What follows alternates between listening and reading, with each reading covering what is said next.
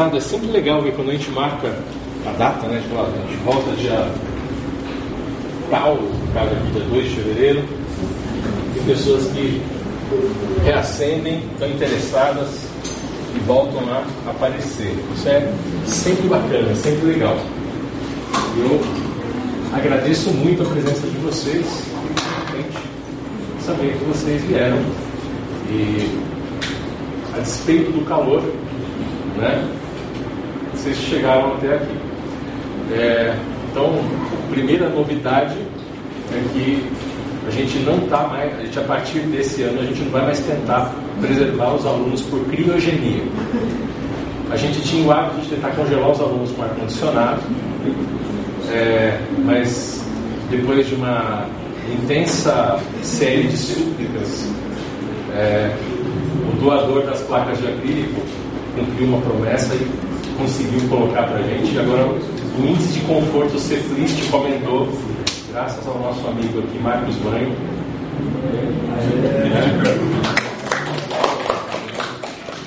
Agora a gente consegue ficar fresco, manotropo. Né? É, nós voltando muitos anos, né? Eu estou dormindo ou acordado? Então, várias hipóteses já surgiram a respeito disso. Se isso é um colapso de realidade ou um decolapso de realidade. Né? Qual o índice de probabilidade de ter acontecido. Né?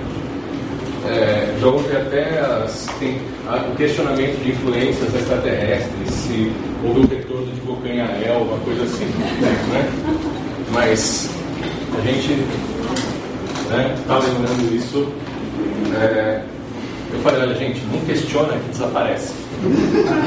né? Vai que você acorda, o cérebro vai estar quente de novo, né? ou, ou gelado num canto, quente no outro.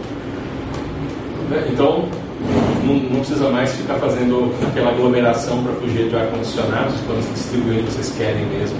Né? A região está mais ou menos por igual agora, distribuição de calor aqui dentro.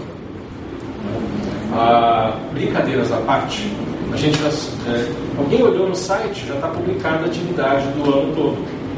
As datas de palestras minhas, por enquanto, e cursos meus. As minhas atividades estão lá. Ainda vai entrar mais gente. Vai entrar, vão entrar mais atividades é, na agenda do já estão de outras pessoas também é, que estão para participar.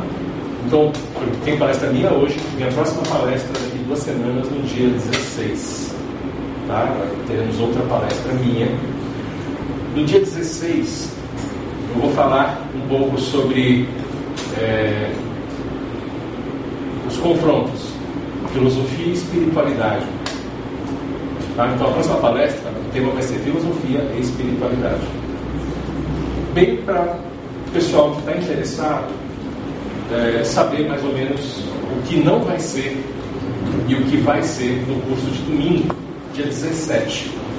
Dia 17 a gente tem um curso que se chama Origens da, da, da Filosofia. É Origens da Filosofia. É, esse curso, subtítulo é do surgimento da cultura ocidental, ou da formação da cultura ocidental até Sócrates. Então é origens mesmo da filosofia. Sócrates é um cara que criou um modo de pensar, de estabelecer sequências de ideias diferente de todo mundo na época, estabelecendo relações entre pensamento e natureza e outros pensamentos de uma maneira que não se, não se tinha feito até então. E ele chamou isso falou: isso não é sabedoria. Isso é uma coisa que se aproxima do saber. E aí ele chamou isso de aproximação do saber, de um chegamento com o saber. Daí o nome filosofia, filosofia. Filos é afiliação, proximidade, é, gostar, ser chegado a, né? A gente usa a palavra filos em várias coisas, né? A gente chama de filia, filiação, né? é você ter uma conexão. Então, você tem várias áreas de colecionadores que são filias. Né? Tem o nome filia nas coisas. Né? So, Sofia, quer dizer sabedoria. As mulheres que se chamam Sofia, elas têm no nome sabedoria. O nome é sabedoria, é o saber. Né? Então, Sofia é o saber. Né? Então, curiosamente, quando você vê isso em alguns livros, você vê a tradução. A pessoa pensa que está em inglês, a Sofia que é, é, quer dizer a sabedoria, a pessoa pensa que está em inglês, a que é para a Sofia. Não. Quer dizer o saber em inglês. Mas isso é outra história. Mundo de Sofia, que é uma introdução à filosofia. Um livro, muito, é um livro que virou filme muito interessante. É, então, esse curso, é, Origem da Filosofia, da formação da cultura ocidental, a Sócrates. Um curso que vai apresentar como a cultura ocidental se estruturou, como foi o processo de organização do pensamento humano, como que foi o processo de formação, primeiro numa escala global, mas focando mais no Ocidente, como que é o processo de surgimento de linguagem, surgimento dos primeiros indícios de escrita, como que, o que, que a história e a arqueologia trazem para a gente da pré-história, né? da, a arqueologia traz da pré-história, a própria história infere a partir do período anterior à escrita, e o que, que a gente traz como escrita, a, formação dos primeiros passos da cultura do Ocidente, e a gente vai focando a coisa em torno da Grécia, passando pelos primeiros pensadores anteriores a Sócrates, que eles eram pensadores, não eram filósofos, não existia filosofia ainda. Eles eram pensadores tentando entender o mundo. A gente vai tentar entender nesse curso uma síntese. É um curso das 10 da manhã às 6 da tarde, não é um curso que dá para fazer uma, é, uma coisa abrangente, detalhe por detalhe, mas dá para dar um quadro geral de como isso se formou. E a gente para no Sócrates, que é onde surge a filosofia. E isso tem um motivo muito importante. Por quê? Nós temos um grupo que está estudando filosofia comigo aqui aos sábados à tarde, antes da palestra de agora. É um curso que vai das três e meia até às seis, nos dias de palestra. O dia que tem palestra, tem aula à tarde. Tá? Só que é um curso fechado. Um curso as pessoas começaram faz quase quatro anos. É isso, quase quatro anos, né? Vai fazer quatro anos agora. Ou é três, quatro? Cinco já? Foi em 14? Bom, eu vou chutar quatro anos, porque aí versus, vou falando três, vou falando cinco, vou falando quatro. Na média, quatro. Porque o interessante é que nesse meio tempo, a gente passou muito tempo estudando justamente essa formação da cultura ocidental. A gente passou mais de dois anos vendo isso. Isso é um, é um mergulho na história. Vou apresentar uma síntese disso. É uma síntese. Para alguém que queira ingressar nesse curso de sábado, vai poder ingressar a partir de março. Então, a minha ideia é trazer os alunos até o ponto que eu estou com essa turma. Para poder, quem quiser entrar, entrar agora. E essa é, profundidade que nós tivemos vai ficar disponível para quem entrar, porque nós temos essas aulas gravadas em áudio. Quem entrar vai ter acesso ao acervo das gravações, vai poder ouvir as aulas. Né? Vai poder perguntar depois nas outras aulas. A turma toda atual é, parece que se empolgou com a ideia. Muito esse curso, porque o próprio grupo se empolgou com a ideia de gente nova, de ter mais pontos de vista. Filosofia é mais rica quanto mais pontos de vista. Então, todos vocês são bem-vindos para fazer esse curso no dia 17 e aqueles que gostarem da aula tentarem participar desse curso de longa duração. E aí o curso, tá? então, é toda vez que tem palestra sua, Palestra minha tem aula à tarde. Aula tarde. Toda vez que tem palestra minha, mesmo o calendário de palestras que está lá no site, é o calendário de aula. A aula começa às três e meia. Três e meia eu sento aqui começo a, a, a passar a aula. E para quem fizer o curso, eu vou apresentar o modelo, como é que a gente estuda, como é que é. Vai ser uma aula de filosofia mesmo. Não é uma aula que eu falo de espiritualidade, não é uma aula que eu falo de ufologia, não é uma aula que eu falo de bioenergia. Tá? Isso faz parte da minha personalidade. Pode até filtrar algumas opiniões, pode, mas eu tento ser o mais cético possível em tudo. É um molde da filosofia como os filósofos estudam. minha formação em filosofia. Esse curso, se tivesse numa universidade, ele seria aprovado pelo MEC. Tá? Porque eu sigo os parâmetros de ensino de filosofia. Tá? Não é tão tradicional, por quê? Porque eu não tenho um cronograma. Então eu posso ensinar no ritmo que os alunos querem. A gente está dando um ritmo que os alunos vão desfrutando. Tem pedaços que a gente vai rápido e pedaços que a gente vai devagar. Mas, pô, mas depois de quatro anos, ou cinco, no pior dos casos, você ainda tem Sócrates. O primeiro cara da filosofia, pois é, está sendo um prazer. E quando eu tento acelerar, o pessoal começa a me freia. Começa a perguntar coisa que ficou para trás. Fala, não, isso aqui não dá para correr porque o pessoal não quer correr. Eu falei, olha, se desse no ritmo de aula expositiva, a gente já tinha terminado a, a, a idade moderna, já estaria passando pelo iluminismo fácil. Estamos chegando quase na contemporaneidade. Mas não é o que a turma quer.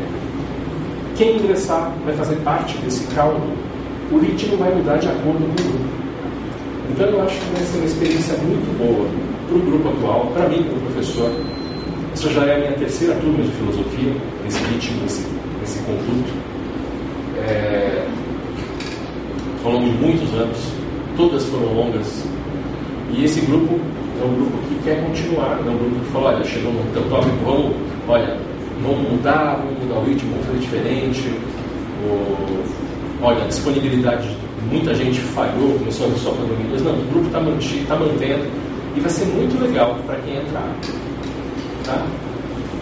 Então, é, vocês já estão então sabendo, vocês estão sabendo agora, dia 17. Tá? E quem for fazer pode se, no final da palestra, faz a matrícula ali, ou se inscreve uma vez já com o Márcio, que está ali embaixo do ventilador. Tá? É o Falcon de camisa rosa ali embaixo. Né? É para quem não né, o rapaz barbudo ali, ele está pegando as inscrições desse curso. Tá legal? É, tem a agenda do, dos, dos, cursos que eu vou é, ministrar esse ano já está no site, mas eu já vou citar para vocês.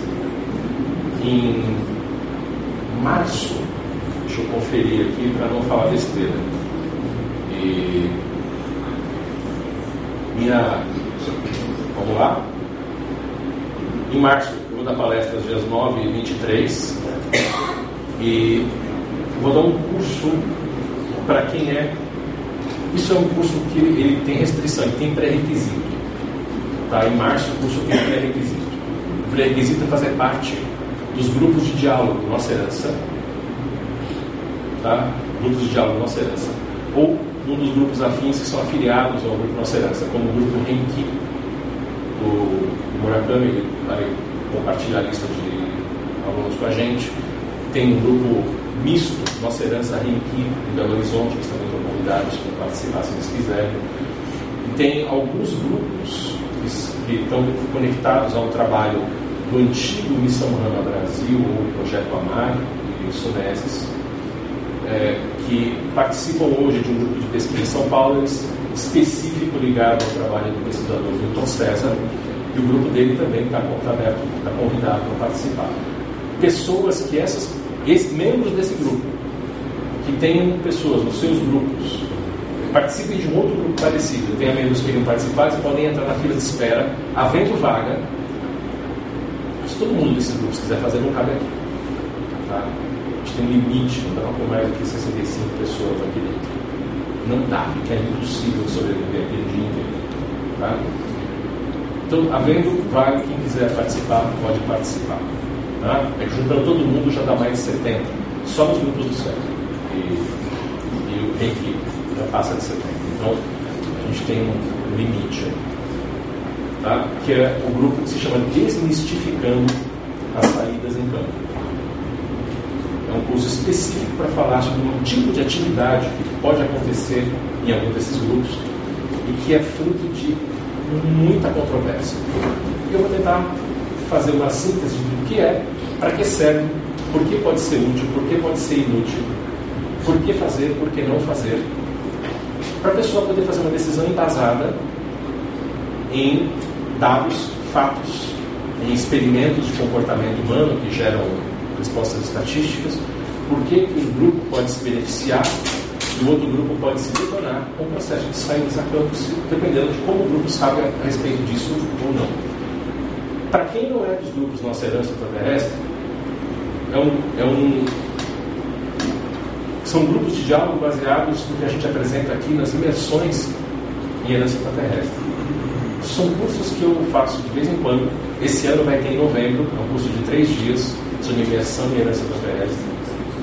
Vai pegar o de 15 de novembro, 15, 16 e 17 de novembro.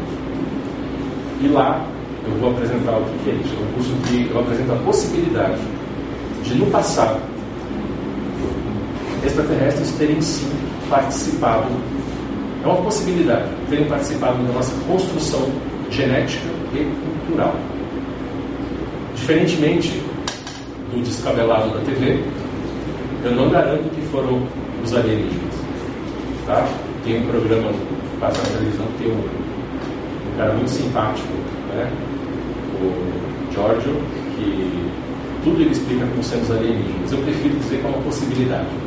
Eu não tenho garantias para oferecer mas eu gosto de oferecer possibilidades de reflexão. E aí eu apresento também, nessa imersão, uma série de dados, uma série de informações de pesquisa, é, achados arqueológicos, coisas que estão em museus, coisas que estão em laboratórios, coisas que vocês podem pesquisar. Vocês podem, se vocês tiverem pesquisar para olhar na internet, se você não acreditar na internet, você pode viajar lá e tocar os objetos, ver esses objetos, inclusive mandar para análise. Às vezes ver análise feita por cientistas aqui. Coisas interessantíssimas. O que não faltam são esses indícios, mas são só indícios. Né? A gente tem que tomar cuidado com a palavra evidência. Né? Você olha para uma coisa e fala, não, é evidente. É evidente dentro do seu limite de conhecimento, é evidente dentro do meu limite de conhecimento. Se eu soubesse menos, talvez não fosse evidente. Se eu soubesse mais, talvez aquilo fosse só uma parte da informação e a minha inferência fosse outra. E algo diferente seria evidente.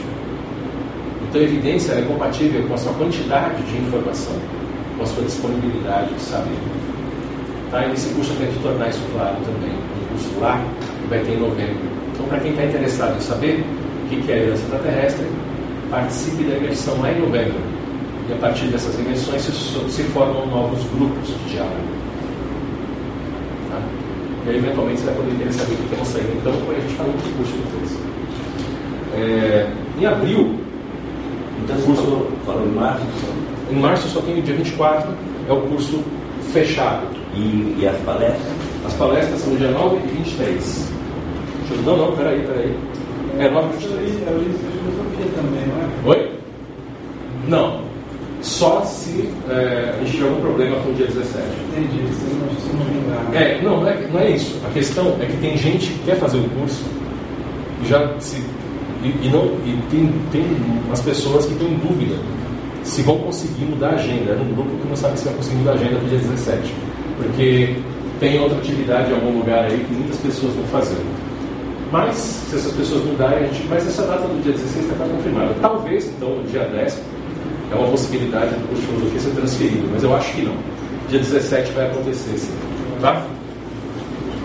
É, em abril, nós temos os dias 6 e 27 de palestra comigo e o curso de clarividência no dia 7. 7 de abril, não é só uma rua no centro da cidade, não é só uma data histórica no Brasil, mas também tudo isso está no site. Está no site. 7 de abril, dia do curso de clarividência. Tá?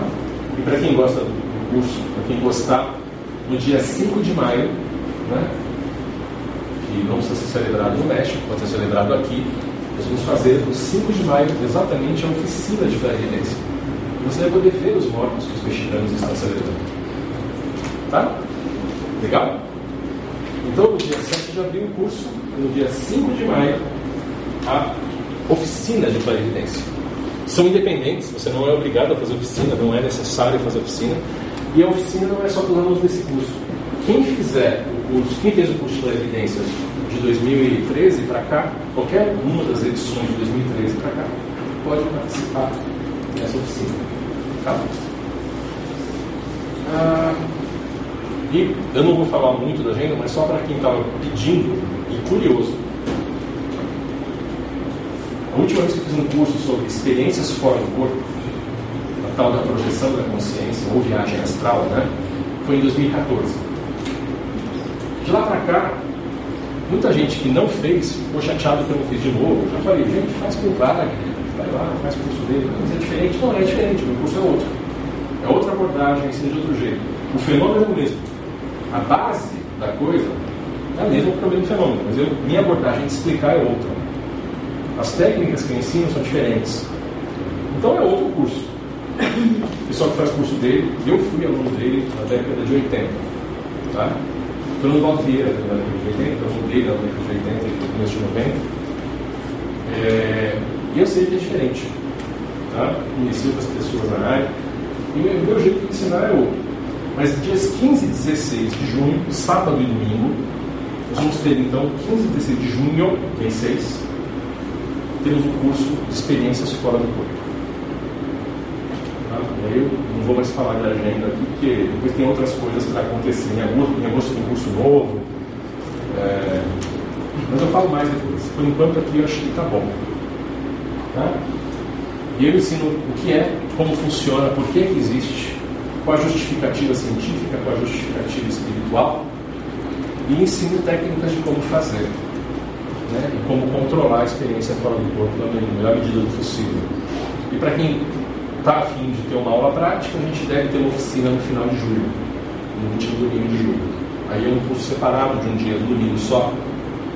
E a, o pessoal é, que tiver afim pode vir. Então, o pessoal que fez o, o curso anterior ficou muito chateado, porque no dia que era para ter a oficina, teve um mal entendido no caminho, a gente teve que cancelar.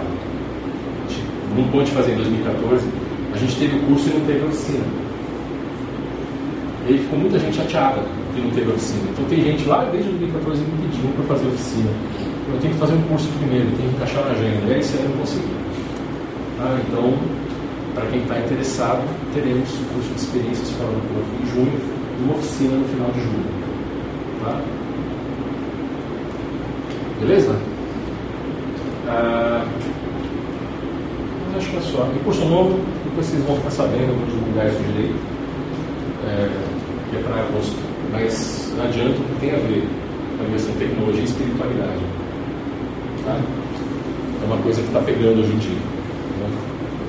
Né? Minha pesquisa acadêmica com área de tecnologia, inteligência artificial tudo mais, vem entrar muito em jogo com que eu sei de espiritualidade. Tentar juntar as duas coisas nesse curso. Né? E é um curso de dois dias, então tem muita coisa para dizer. Por mim, eu faria uma imersão de uns 10 dias só falando disso, mas como ninguém ia querer fazer, eu reduzi para dois o material. Então, é, por enquanto deixa ali, deixa o PDF aberto. É, de agenda, a gente falou bastante, né? Eu, isso deu tempo de mais um pouco de gente chegar e a gente começar a conversar. Retorno de férias é, geralmente é uma palestra sem um tema muito específico, porque eu gosto de falar de algumas coisas que vem rolando. Né? Então, tem intervalo. A última palestra que eu dei foi no final de dezembro. Hoje já é começo de fevereiro, então praticamente dois meses sem falar com vocês. É, tem ano que eu consigo fazer um intervalo menor, esse ano não deu. Janeiro é, calhou do feriado, 25 de janeiro, Natal, outro fim de semana para a gente. Né?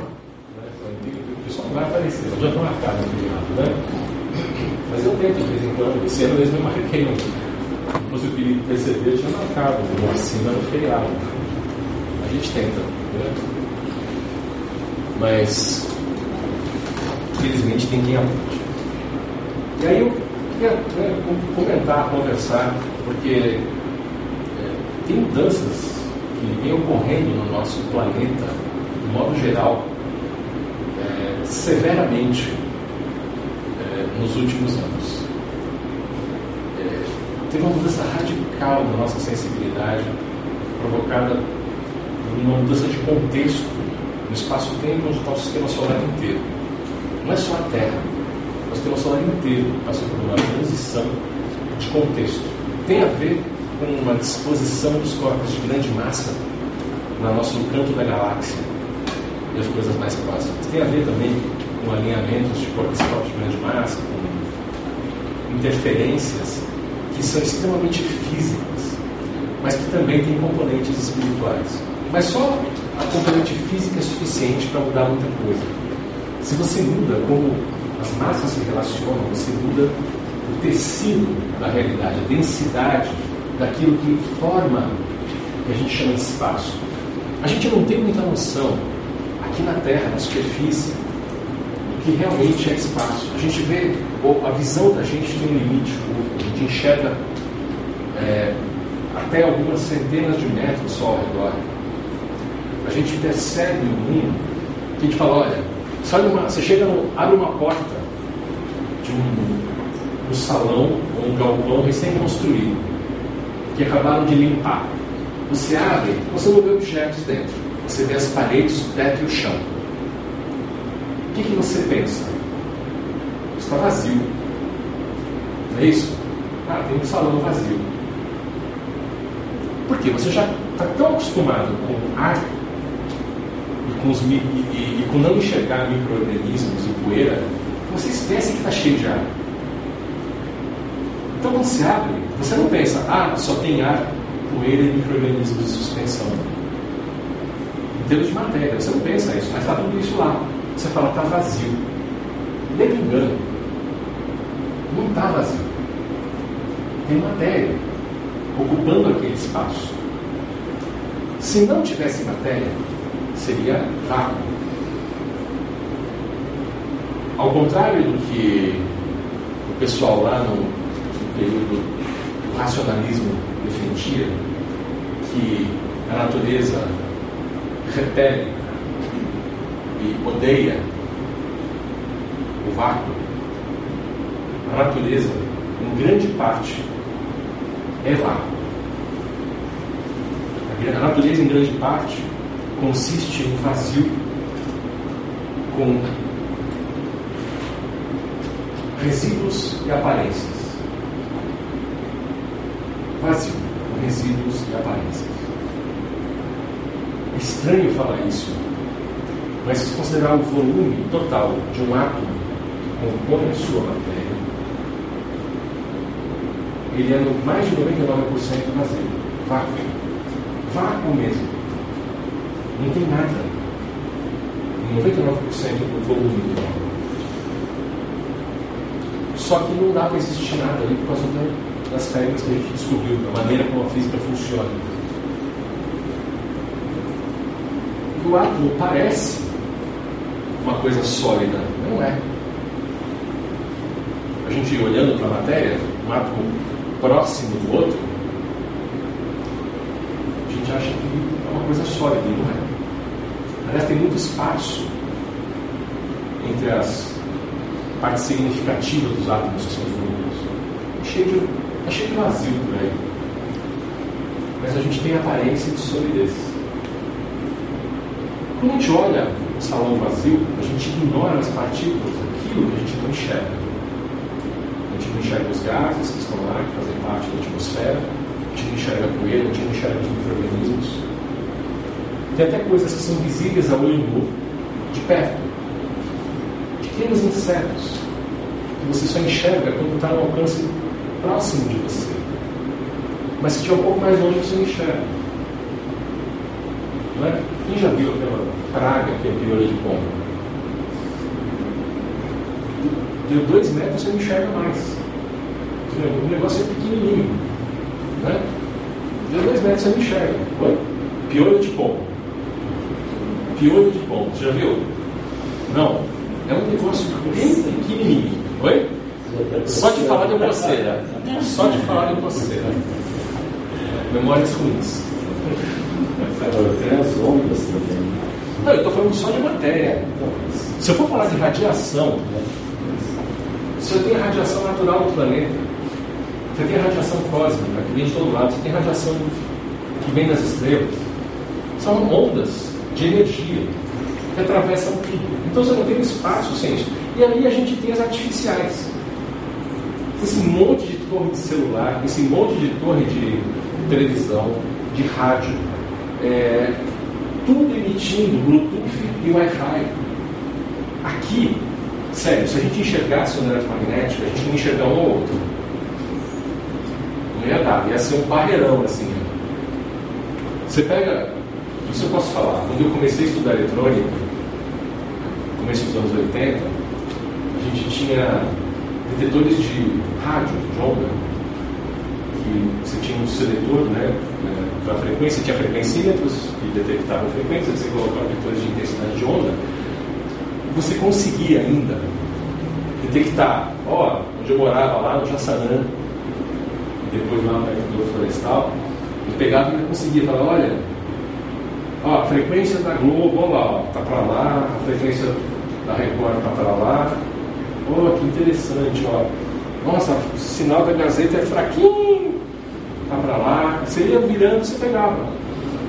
Quando tinha, se você ia, pegava, ó, ó, um rádio, tem um rádio de polícia nessa frequência, ó, tem um faixa de cidadão na outra. Era, né? você pega um negócio desse hoje, o ponteiro bate no fundo, o tempo todo, você não tem lado. Está saturado todas as frequências, está saturado tudo. Porque hoje você tem um outro conceito. Você não tem uma onda que traz um sinal. Você tem ondas trazendo milhares de sinais múltiplas frequências dentro que causam ruído que esses equipamentos antigos não medem mais. Foi inventado um sistema chamado multiplexação é, em cascata. Para quem é da área de telecomunicações, multi-FSK, não? Tudo bem? Ninguém? Tá. É, só para identificar, né? ninguém revirou os olhos, ninguém começou a fio. É, tudo bem. Né? É, tá tudo saturado, isso é em volta. Além, se, você olhar aqui, ó, tem pessoas e ar. Em termos de radiação, não se esqueça, tudo que irradia é uma radiação. Só não é uma radiação que é, é tão nociva quanto aquela radiação dos materiais mais densos da tabela periódica. Né? O material que fala ah, radioativo, porque aquilo ali é um núcleo instável, é outra história. Mas o seu celular sofre um tipo de radiação ele transmite. Simples assim. A CPU de qualquer processador, qualquer processador, qualquer CPU, trabalha com frequência de radiação própria. O celular costuma ter três CPUs. Uma delas, hoje tem em média quatro núcleos, os mais caros têm oito, a outra CPU tem quatro ou seis, e a outra tem dois ou três. Cada um desses três é uma frequência diferente.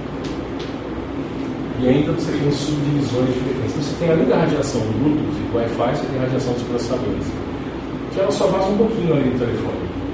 Mas esse pouquinho a gente tem contato com você, inclusive gente ainda não sabe o que isso causa na gente. Os estudos ainda são meio inconclusivos. Né? É, mas é uma coisa que com o tempo a gente vai descobrir mais a respeito. Ah, fato da gente ficar com o telefone mão muito tempo é, tem um efeito diferente com ele na cara há muito tempo. Eu acho que a, a progressão de usar o celular para falar, ou o celular para escrever e ler a maior parte do tempo, uma progressão boa no nosso cérebro. Eu acho que a radiação na orelha é bem pior do que nos dedos. Né? Porque aqui na orelha está muito pertinho da nossa massa encefálica, que é, na minha opinião, é fundamental para a gente funcionar no mundo físico. Mesmo que nós sejamos seres espirituais, o cérebro é a interface, no mínimo, é a interface. E, na minha opinião, mais que interface, né, é uma unidade autônoma de, que faz interface de representações, não só uma interface de controle, mas ela tem autonomia de ação, na minha opinião, entendendo a neurologia e o lado espiritual. Ah, quando a gente pensa em radiação, o ambiente é tudo cheio, e a gente continua chamando isso de vazio.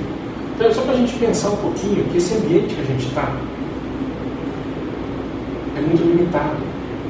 Vocês já viram foto da Terra vista de fora?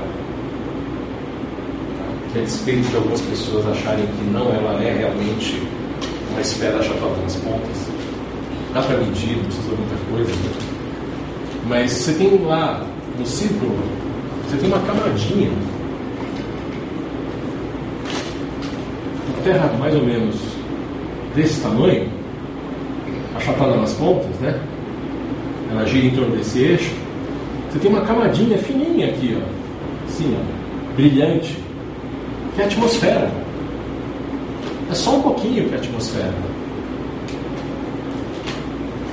E a atmosfera, quanto mais alto, mais ralinha fica. Você sabe disso? Até dirigindo, até andando. Aqui em São Paulo, a gente está um pouco mais de mil metros, mil cento e poucos metros. Aqui no Nordeste, a gente está uns mil cento e oitenta metros aqui, especificamente, acima do nível do mar. Gente, sério. Um, em termos de altitude relativa, é mais de um quilômetro de altura em relação ao oceano. A, aquela beirinha de praia ali, onde agora o mar está fazendo aquela ondinha na areia. Né? E onde se tiver camarão ele já sai cozido com esse calor. Né? Já sai cozidinho ali. Mas, né? Assando tatuí areia. Você tem isso daqui, você tem outros lugares mais altos. Quando uma pessoa passa de uma certa altitude, o ar não é suficiente, o oxigênio presente no ar não está concentrado bastante para o corpo da gente funcionar. Então, alguém que vai subir montanhas muito altas, nos Alpes, nos Andes, por exemplo, lá no Monte Everest, que todo mundo fala, que é o monte mais alto, o oxigênio não é suficiente, a concentração está tão lá. Se subir mais um tanto, acaba. Acaba. A gente tem um teto de sustentação para avião, inclusive, baseado nessa concentração. Se vai ficar muito ralo, as hélices ou turbinas não conseguem concentrar o suficiente para conseguir proteger a aeronave. Então a gente chama isso de teto de aviação, que é proporcional à capacidade de concentrar de cada aeronave. Passando disso, tem mais um pouquinho de ar rarefeito, a pouco acaba. Acaba. E o que tem depois? Aí começa a ter poeira, sujeira, restos de gases soltos, bolsõezinhos, coisas mais soltas, estão atraídas pela gravidade, mas não fazem parte, não tem massa suficiente para pegar a atmosfera. Igual ali, às vezes, um momento de movimento grande que ficou um tanto. Afasta mais um tanto, você tem a, aí você tem uma grande faixa que é o nosso lixo espacial. Todos os restos de tudo que a gente mandou para o espaço estão orbitando a Terra até hoje. Todos não, uma parte. Uma parte já caiu, vezes cai um pedaço aqui, a gente tudo lembra de de alguma história de cair um satélite ou um satélite em algum lugar. Passa os anos, cai um, dá notícia. Mas porque nós somos verdadeiros sujões. A técnica de mandar coisa no espaço é deixar pedaços pelo caminho. Então, para você poder. É engraçado pensar nisso. Né? Quando você anda, quando você anda no chão, a gravidade está puxando você para baixo, seus pés estão te empurrando para frente. Você tem tração. No ar, você movimenta o ar e faz o ar fluir de um lado, aquela massa do ar empurra o objeto na árvore para frente. As asas dão sustentação para o ar. É matéria, matéria. Mas quando acaba a matéria e fica no vácuo, no vazio, que é o que tem fora, fora do céu, é tudo vazio. Não sei se chega perto de um outro lugar. Tem um grande vazio entre a Terra e a Lua. Um vazio maior ainda entre a Terra e Marte, entre a Terra e Sol, tem um vazio enorme até o Sol. O Sol parece que está pertinho da gente, mas ele está longe bastante para a luz demorar 500 segundos do Sol.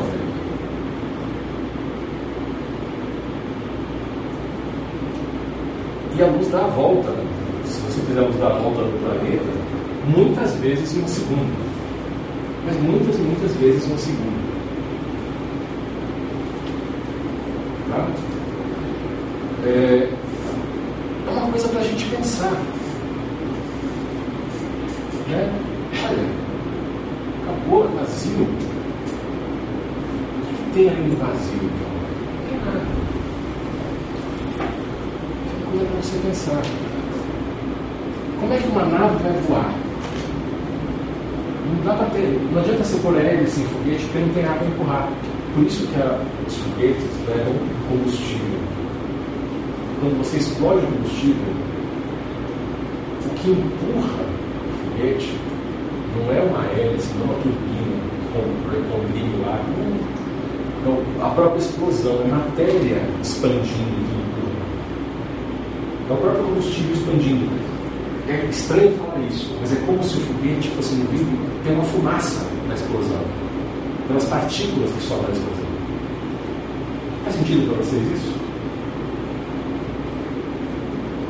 A gente não está acostumado com esse conceito. A gente está acostumado a pensar em pontos de apoio de coisas físicas e sólidas. Um foguete no espaço tem que levar para o ponto de apoio. O ponto de apoio é o combustível que vai explodir. E aí você tem uma relação da massa do combustível, a energia da explosão e a massa do foguete se afastando. Isso que vai levar aquele foguete enorme e só aquela pontinha que tem no habitat dos astronautas, ou no caso quando vai levar uma sonda para outro lugar, um satélite, um você precisa de muito combustível para poder ter esse movimento. Não vou nem entrar na questão do paradoxo do combustível você tem tanto combustível que o próprio combustível tem que empurrar o combustível. Chega uma hora que a curva não bate mais. Tem um limite de combustível. Chega uma hora que a explosão não é suficiente para mover o combustível. Strush fala isso, né? Mas é que nem você fazer um motor muito potente, mas tão pesado, que ele é tão pesado que nem a potência dele mesmo faz ele se mexer. É isso que acontece. Né? É, mas esse, isso é outra história. Não é uma história nova. Einstein sacou isso na virada do começo do século XX, estava postulando sobre essa luz. Isso, para quem gosta do curso de física espiritual, eu até abordo esse assunto. Teve dois nos últimos tempos, vai demorar um pouco para ter de novo, mas fiquem de olho que a gente vai marcar depois. Gente tiver afim de ver sobre isso deixa o nome com o Márcio que a gente põe na fila de espera. Mas, gente, esse vazio em volta da Terra, ele ainda tem as radiações. E ele ainda é, embora vazio, mais longe está do planeta separado da Terra, mas tem radiação plasma e outras coisas. Tem uma coisa muito interessante. Todo espaço é realmente vazio. Não tem matéria, não tem poeira partícula nenhuma. E não está tendo nenhuma radiação incidindo naquele momento. Aquele vazio pode ser qualquer coisa. Tem potencial para ser qualquer. Mas basicamente é a estrutura de espaço e tempo. Só que a gente só consegue saber que espaço e tempo existem quando tem alguma coisa existindo no espaço ocupando o tempo. Mas ocupando espaço existindo no tempo, por exemplo. Ocupando espaço existindo no tempo. Isso é uma coisa bem interessante para a gente. Porque fora, você olha, mas fora da gravidade da Terra, os objetos não caem mais diante da gravidade da Lua, então é um vazio sem gravidade nenhuma. Não. Tem gravidade ainda. A gravidade do Sol. Você já viu aquele grande sistema solar? Você tem o Sol no meio, os planetas em volta aquilo lá uma grande curva, como se fosse. Sabe quando faz o redemoinho na pia? O exemplo que as pessoas dão é justamente isso. No redemoinho de gravidade em torno do Sol, os planetas estão rodopiando ali. Que nem motoqueiro na beira da, da parede do carro, fazendo curva de Fórmula Índia. Indo muito depressa no espaço curvo, é linha reta, não cai. Os planetas estão fazendo isso. Durante a gravidade do Sol vai até o último planeta do sistema solar e incorpora ele.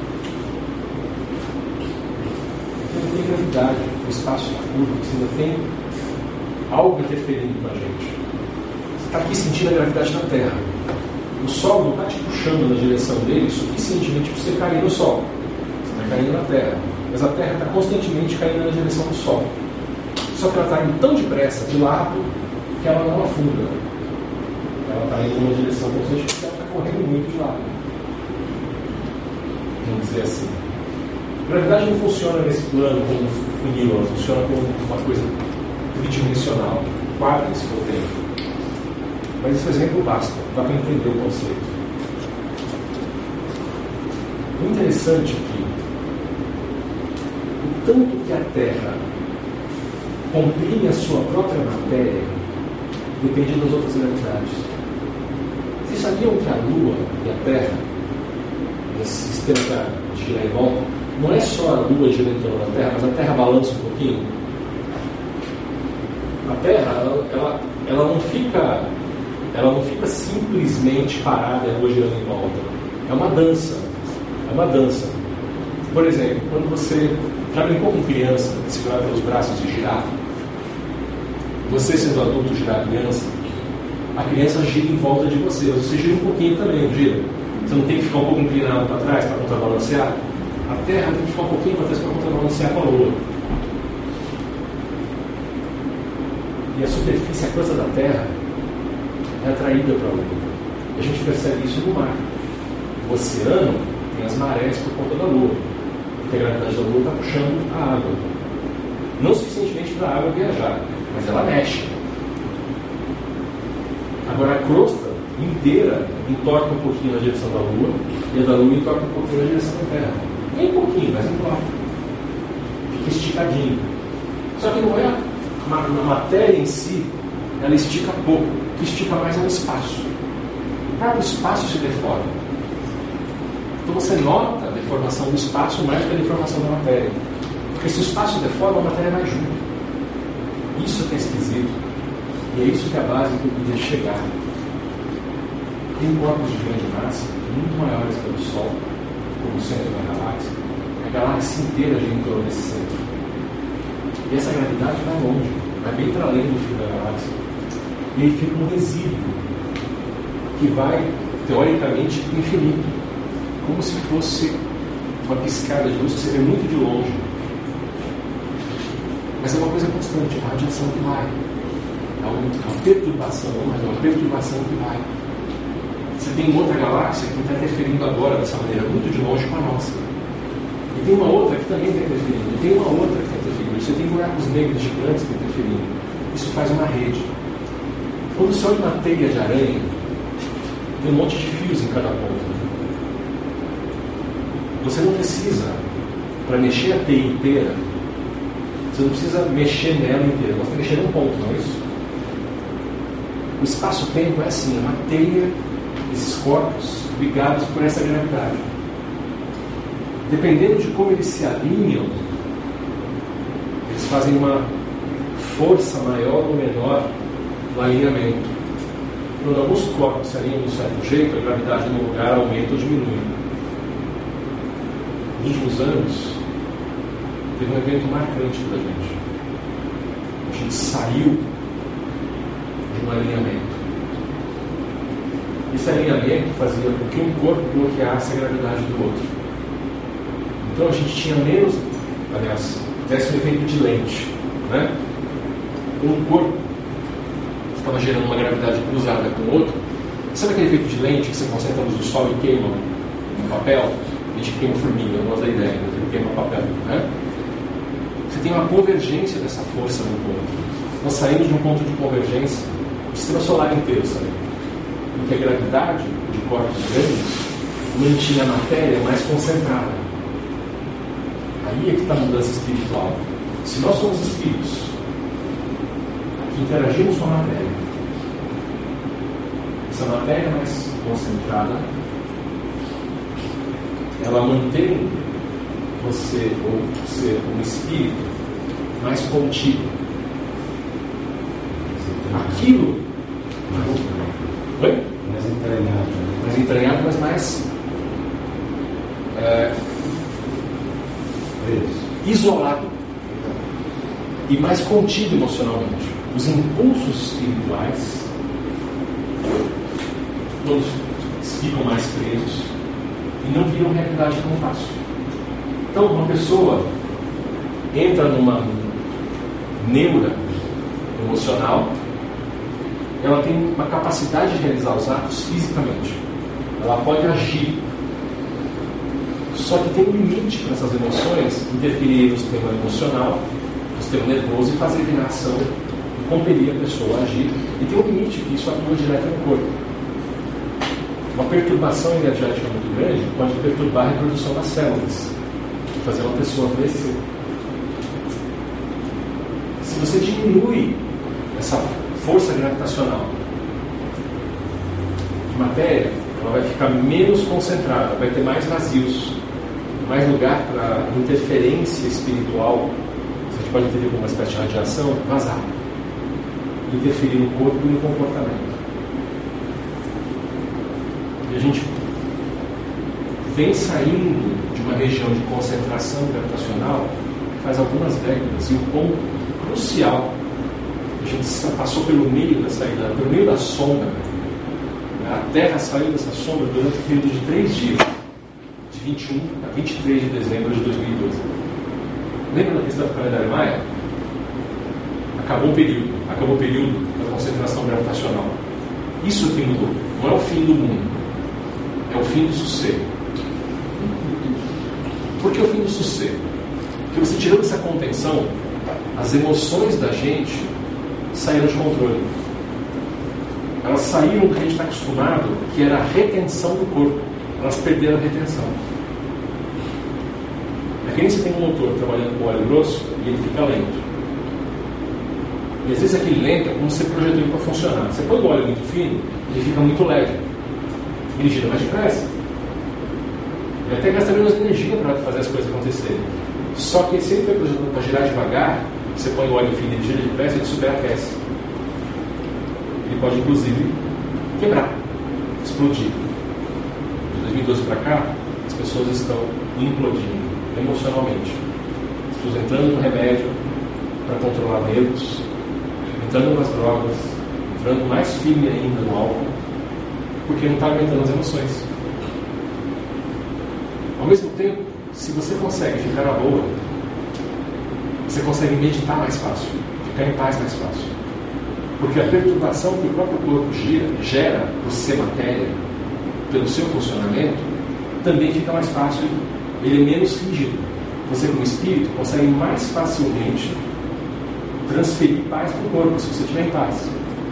O lance é que nós fomos treinados com o conforto do corpo retendo a gente. A gente não, não treinou a competência de ficar em paz internamente. A gente treinou a competência no limite do corpo. Ó, está funcionando, está bom, então toca lá. E agora, de repente, não está mais. Então, nesses últimos anos, desde o final de 2012 até agora, já foram mais seis anos, nós estamos começando o sétimo ano desse período, que eu chamo de nova realidade, em que a matéria está mais frouxa, menos contenedora, menos rígida. Você acha que isso vai é, facilitar a saída? Já facilita, É, mas ao mesmo tempo, ao mesmo tempo, ela facilita a descoincidência, facilita a percepção extrasensorial. Só que, ao mesmo tempo, é, o corpo é menos ordenador em relação à filtragem da informação. E se você não tem repertório, você volta com mais informação, a tendência é sobrecarga. Então você volta com mais informação, em vez de lembrar melhor da projeção, você tem muito mais coisas que você não entende. Então a tendência é você filtrar com mais severidade, a tendência é gerar mais sonho.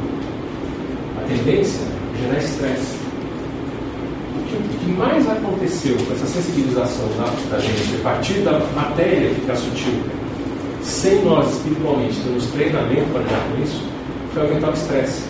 Porque com a sensibilidade, nós estamos captando informação espiritual mais fácil. Então, pode que agora, estava acostumado, a gente tem uma radiação de intenções, espiritual, espiritual como aura, radiação espiritual. Na verdade, não é. A aura é a parte espiritual, é a parte do espírito que não está contida no corpo. Além da aura, você tem a radiação espiritual.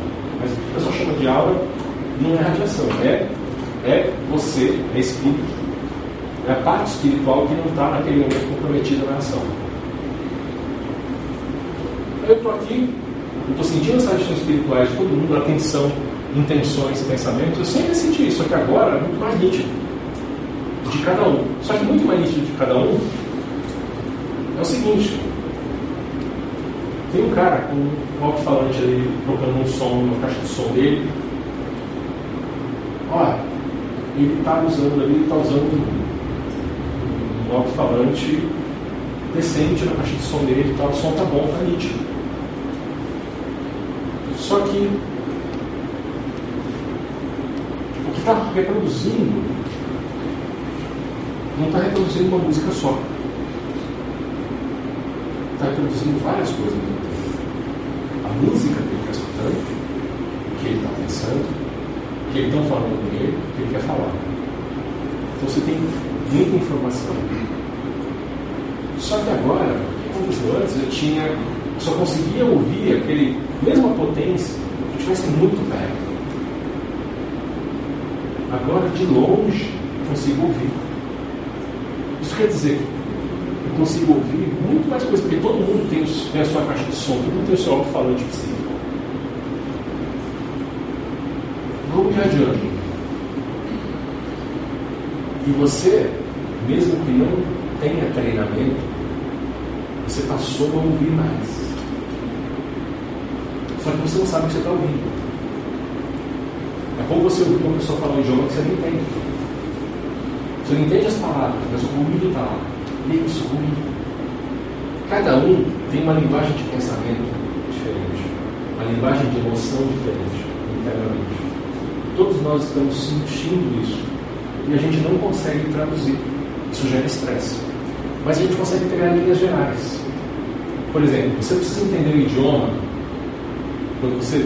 Todo mundo já viu o filme legendado. Você não precisa entender o que o cara está falando quando alguém xinga dando um berro. Pelo tom do cara. Né? Você saca.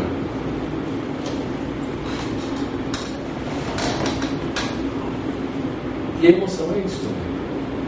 Quando alguém está irritado, está nervoso, está com raiva, você não entende exatamente o que está se passando com a pessoa. Você não está ouvindo os pensamentos dela com clareza. Você está sentindo afinidade de emoção, porque você sabe que está com raiva. Você identifica olhando para alguém quando alguém está com raiva sem ela ter que falar nada. Você sente a energia de alguém que está com raiva sem ela ter que explicar para você e sem você saber do que, que ela está com raiva. Só que se você não sabe da onde está vindo isso, se você não sabe que você está ouvindo outra pessoa, porque você não sabe que você está ouvindo outra pessoa agora, você está sensível, você está ouvindo aquele negócio, só que para você vem na sua cabeça. Então, por exemplo, você pode achar, está ouvindo uma música, tem alguém que está na casa com você. Você pode achar que a pessoa está ouvindo rádio. Depois você vai descobrir que não é. Que é alguma pessoa cinco casas para lá ouvindo a música que alguém que está perto de você está ouvindo também. Não acontece? Comigo foi uma surpresa quando mudou alguém lá da minha casa que eu vi New Age. Eu falei, pô, mas. Mas você deixou o rádio ligar? Cheguei em casa, estava tocando New Daqui a pouco tomando banho, comecei a ouvir New Age. Pô, ela, ela não estava em casa, eu cheguei ela não chegou, né? Aí eu saí e fui procurar. Não, era vizinho. O vinil bem alto. Né? Que é interessante. Né? É... Teve um tempo lá que eu vizinho, que o vinil progressivo. Era interessante. Pena que durou pouco. É... Nós voltamos para o padrão Bastaca, mais comum na região. É... Mas é interessante, porque se eu não sei que eu estou ouvindo, eu penso que isso é dentro de casa. Eu não sei que eu estou ouvindo que está fora.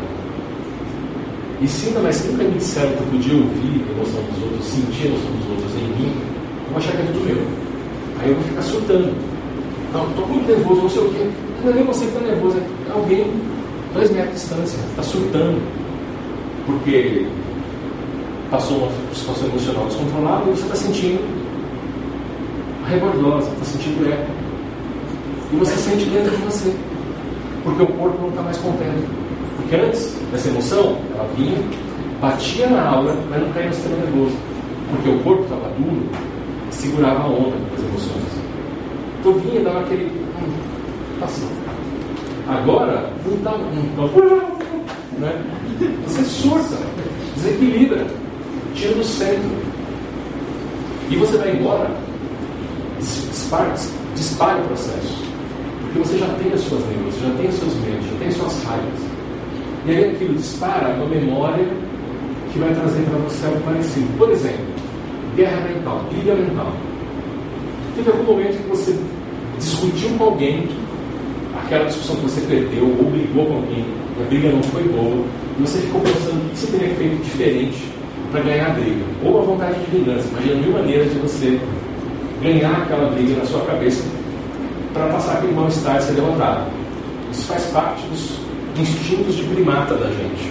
E é um mecanismo de sobrevivência. Elaborar, usar o intelecto para elaborar uma técnica de na próxima ser vitorioso. É o lado bicho da gente. É o nosso lado primata. É o nosso macaco interior falando. E isso bate com o nosso desequilíbrio emocional, espiritual. E aí eu sinto alguém que passou por um negócio emocional de raiva agora, ou que está vivendo uma crise dessas agora, e você não está. Mas na hora que aquilo ecoa em você, vai trazer memória de algo parecido. Que nem você sentir o cheiro e já imaginar qual é a comida. E aí dá água na boca. Não é assim? Você começa até a babar sentiu o cheiro da emoção. Só que você não sabe o que estava fora. Você não sabe o que foi no cheiro. Você sentiu aquilo dentro. Você pensa que você lembrou de algo. E aí você começa a repassar aquilo. Aí, aí agora a sua hora já zoou conta própria. Então a pessoa pode até se afastar. Ela pode até ficar bem depois. Mas agora a coisa está com você. Você tem que cuidar de si. Você não foi treinado para isso. E aí você vai ficando, vai ficando desgastado, estressado. E muitas vezes acaba agindo, brigando com alguém para descarregar tensão, que é muito comum as pessoas ficarem agressivas umas com as outras, discutir, e outras, quando começam a ficar simples, começam a adoecer por causa disso, por causa do estresse, em vez de aprender, prestar atenção em si, prestar atenção na energia espiritual, desenvolver sensibilidade paranormal, aprender a meditar, a ficar em silêncio interior, não precisa tomar remédio. Vai tomar calmante. E aí, venda de Rivotril aumentou cinco vezes em seis anos. Como é que fica uma coisa dessa? Não? É punk. Vocês eu estava numa. numa. fazendo uma fotofoto, né? Aí passou um rapaz assim, é, perto, né? Aí veio assim uma, uma dor enorme cardíaca, né? Aí é uma ressonância, né, professor? Assim de. Sim, alguma coisa de derrubar. Então, o potencial e o engraçado é isso, né? você sentiu uma dor cardíaco. Não necessariamente o cara está perturbado em algum cardíaco, mas é o ponto que em você está mais sensível naquele momento e está mais está sensível e perto de um desequilíbrio fisiológico. E se a pessoa está com raiva, que é uma coisa cultural, para você pode pegar o cardíaco, pode pegar dor de cabeça. O problema não é na cabeça, mas o problema é que você usa a cabeça para controlar a reação. O seu corpo vai tentar reagir e você vai tentar controlar a partir da razão. E aí você sente parece que enfiaram um ferro quente na cabeça, ou parece que enfiaram alguma coisa no peito. Né? Às vezes você sente como se fosse uma coisa pegou de lado o seu spleen começa a doer, né? o, o baço começa a doer, ou o rim começa a doer, porque aí o corpo reage. O corpo reage nessa hora. Porque o corpo está mais frágil, ficar mais sensível também é ficar mais frágil. Porque com menos energia espiritual, ele gera mais ação. Se você espiritualmente entra em desequilíbrio, emocionalmente você fica perturbado, o corpo perturba mais fácil. Então está muito mais fácil quando tem batedeira no coração agora. Suar frio está mais fácil. Para pensar agora, e 5, 6 anos atrás, não é só porque você está mais velho, mas você levar um susto, o coração bater mais forte, sempre teve. Agora, sem levar um susto, simplesmente te ocorrer alguma coisa, uma memória, alguma coisa, disparar o coração, começar a passar mal, está muito mais fácil nos últimos anos do que estava antes. Até para quem está no movimento contrário, que é o movimento em direção ao equilíbrio. O adolescente que está indo para a adultidade. Quando você passa da adolescência e vai para chegando perto dos 20, 20 e poucos, você tende a ficar mais resistente a essas reações emocionais. Mas quem era adolescente antes de 2012 e agora está nos 20 e meios, está relatando estar mais sensível e mais frágil. E deveria estar mais resistente, no ápice dessa resistência. Tanto que começou a ter uma incidência enorme de ataques cardíacos e AVCs, acidente vascular cerebral, na faixa dos 20 anos. Coisa que não tinha. Não tinha. Ah, mas pô, será que é o hormônio no McChicken? Será que são os agrotóxicos na verdura? Será, sabe, nos legumes? Tudo isso pode influenciar, não nego. Mas ninguém sequer está considerando na área técnica, na área médica, que é uma mudança estrutural, sistêmica na física das coisas, que está mudando a reação fisiológica ao estímulo espiritual. Por quê? Primeiro, ninguém leva em consideração esse aspecto físico fora da astronomia e da astrofísica. A gente só considera isso como influências luminares e não influências espirituais. E outra, a ciência, por uma questão traumática da Idade Média, nega completamente o governo espiritual. Não porque ela não tem indício, mas porque ela nega os indícios por questão traumática. Com medo de admitir a existência do Espírito, vai trazer poder de volta, vai dar o poder de volta para a igreja, para as igrejas. É uma coisa traumática. Não precisava ser assim? Não. Mas é o caminho que a gente faz, o caminho de pêndulo. Vai de um extremo ao outro, passando pelo meio rapidamente pelo equilíbrio. Né?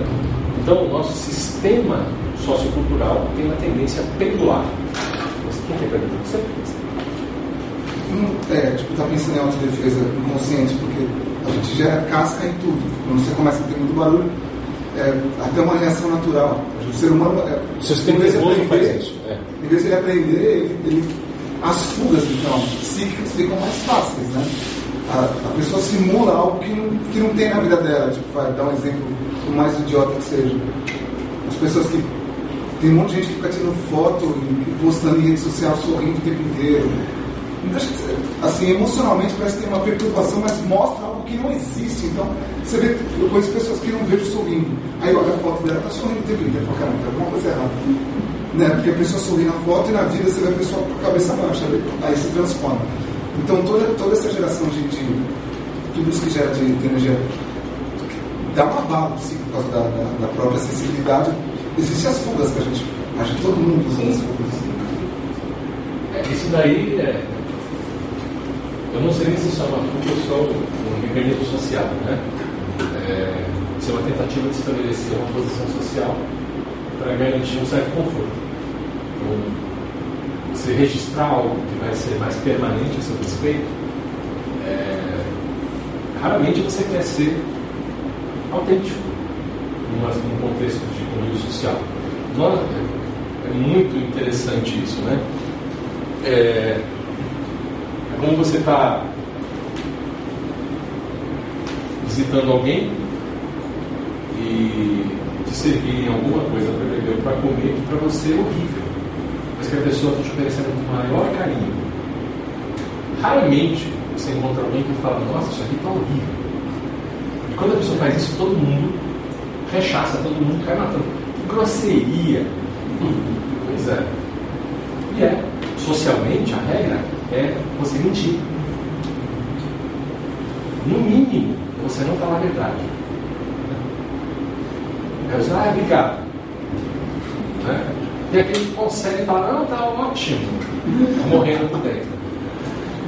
E tem, tem aquele que fala, tá ótimo, tá se sentindo mal, e depois vai contar que estava ótimo, não sabe que estava se sentindo mal.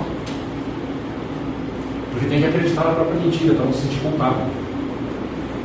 Não é isso a foto sorrindo, ela é tanto para os outros quanto para ela mesma. Então ela deve ver como ela está bem. Agora, por que ela teve que mudar o rosto para botar a foto? Isso é muito interessante. E isso é automático. É, por exemplo, eu não gosto de ser objeto de filmagem e fotografia. Porque eu me sinto compelido a não ser natural. Eu não gosto desse registro. Tanto que, quando as pessoas tentam falar, olha, ah, grava aqui o descritivo do curso para a gente colocar na internet, para colocar no site. Eu não consigo, fica uma droga. Eu fico parecendo um boneco. Aí, quando eu estou aqui falando, é um esforço não prestar atenção quando o Renato ou já alguém está filmando para colocar no site. E o Renato é discretíssimo. Às vezes eu esqueço que ele está filmando mesmo, é muito bom. Porque eu estou falando com vocês. É quando eu vejo ele é, é um esforço consciente ignorar que ele esteja filmando e não mudar o meu jeito de agir. E isso porque eu não tenho essa preocupação com uma imagem, é porque nós somos treinados assim, isso ocorre no subconsciente, não é uma preocupação consciente, é subconsciente, automática, é programação social. Você foi treinado para posar para foto. Você foi treinado para mostrar sua melhor imagem do registro. É, eu tive um período, já fui. Já trabalhei com gestão de empresa, já tive uma empresa durante um tempo. E uma das coisas mais interessantes é quando o currículo não bate com a pessoa que você vai entrevistar. É muito engraçado. Se você não souber lidar com isso, você não contrata ninguém. Não é que a pessoa mentiu é a seleção que ela faz daquilo que é fato. O cliente você nem chama, você já saca. Você faz uma pequena. Hoje em dia está muito mais fácil, não é você fazer a pesquisa, o cara estava mentindo, ó, ele falou que tem a certificação, e não ocorre a ele que eu posso ter acesso ao banco de dados, né? Eles olhar, não, o cara não tem a certificação. Comprou diploma falso de some sanduíche lá da cidade. Porque hoje tem, vocês já viram aqueles sanduíches, aqueles caras que vendem certificado e documento falso na cidade, estou vendendo certificação Oracle, estou vendendo certificação Intel. Agora está engraçado. Eles vendem certificação para cara que não tem. É, vendem até o selinho de certificação para você colar lá no seu certificado. É. Então, pô, mas o número é falso. Você vai consultar uma galera não está na base de dados.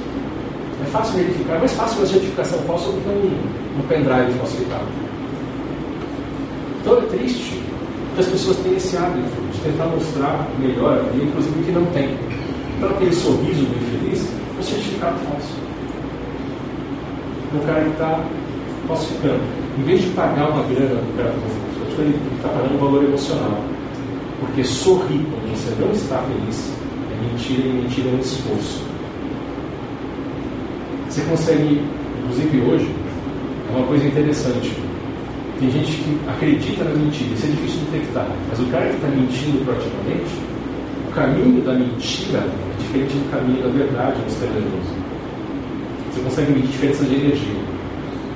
Tanto que os novos detectores de mentira estão cada vez mais precisos. Estão baseados em mapeamento cerebral. Né? O cara tem que realmente ser. Aí tem, tem os casos patológicos, né? mentiroso patológico, o cara acredita naquilo que ele está falando enquanto mente.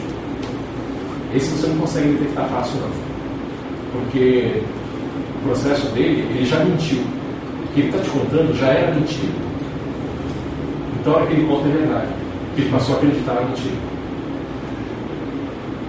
Um lado intelectual dele é como se tivesse múltiplas personalidades que podem se manifestar. E tem um lado dele que de, de vez em quando toma controle para ordenar a base de dados. E ele consegue separar as coisas. Mas enquanto ele está no modo mentira, ele não está se esforçando para mentir. Ele acredita naquilo que ele está falando. E esse é o cara perigoso. Esse é o cara que a gente elege. Hã? A gente foi já ensinado desde criança a sorrir com a foto. Agora que você recebe feedback positivo nas redes sociais, Muito mais. Pior ainda. Pior ainda. Você recebe likes, você recebe né, a moeda correta da, da rede social, que é a atenção e a apreciação alheia, a aprovação do grupo, que dá a sensação de estar caminhando na direção de ser alfa daquele grupo. Né? E funciona. A pessoa que tem muitos seguidores infinidade de likes tem poder de manipular a opinião pública. E, lógico, sempre tem os canalhas, né? As empresas já estão. Tem um monte de personagens falsos que são foco de rede social que manipulam as redes sociais. É, saiu uma matéria um tempo atrás mostrando uma empresa que eles só em uma tacada descobriram mais de 50 personalidades falsas gerenciadas por medos de pessoas. E que eram todas elas um bom feedback, assim, é, dos outros, com 3, 4, 5 mil seguidores e muitos likes em tudo que posta, postando generalidades. Ah, eu fui comer hambúrguer. Né? É, sabe? Menos de hashtags diferentes compartilhados e, e essas pessoas tornaram formadores de opinião e as pessoas conseguindo mostrar ó, esse grupo, essas seis pessoas financiadas por essa empresa, com esses recursos, dedicando tantas horas por dia, conseguiram mudar a venda de um produto, conseguiram mudar os votos de um grupo para um certo perfil de eleitor e, né, e conseguiram eleger alguém ou bloquear a eleição de alguém.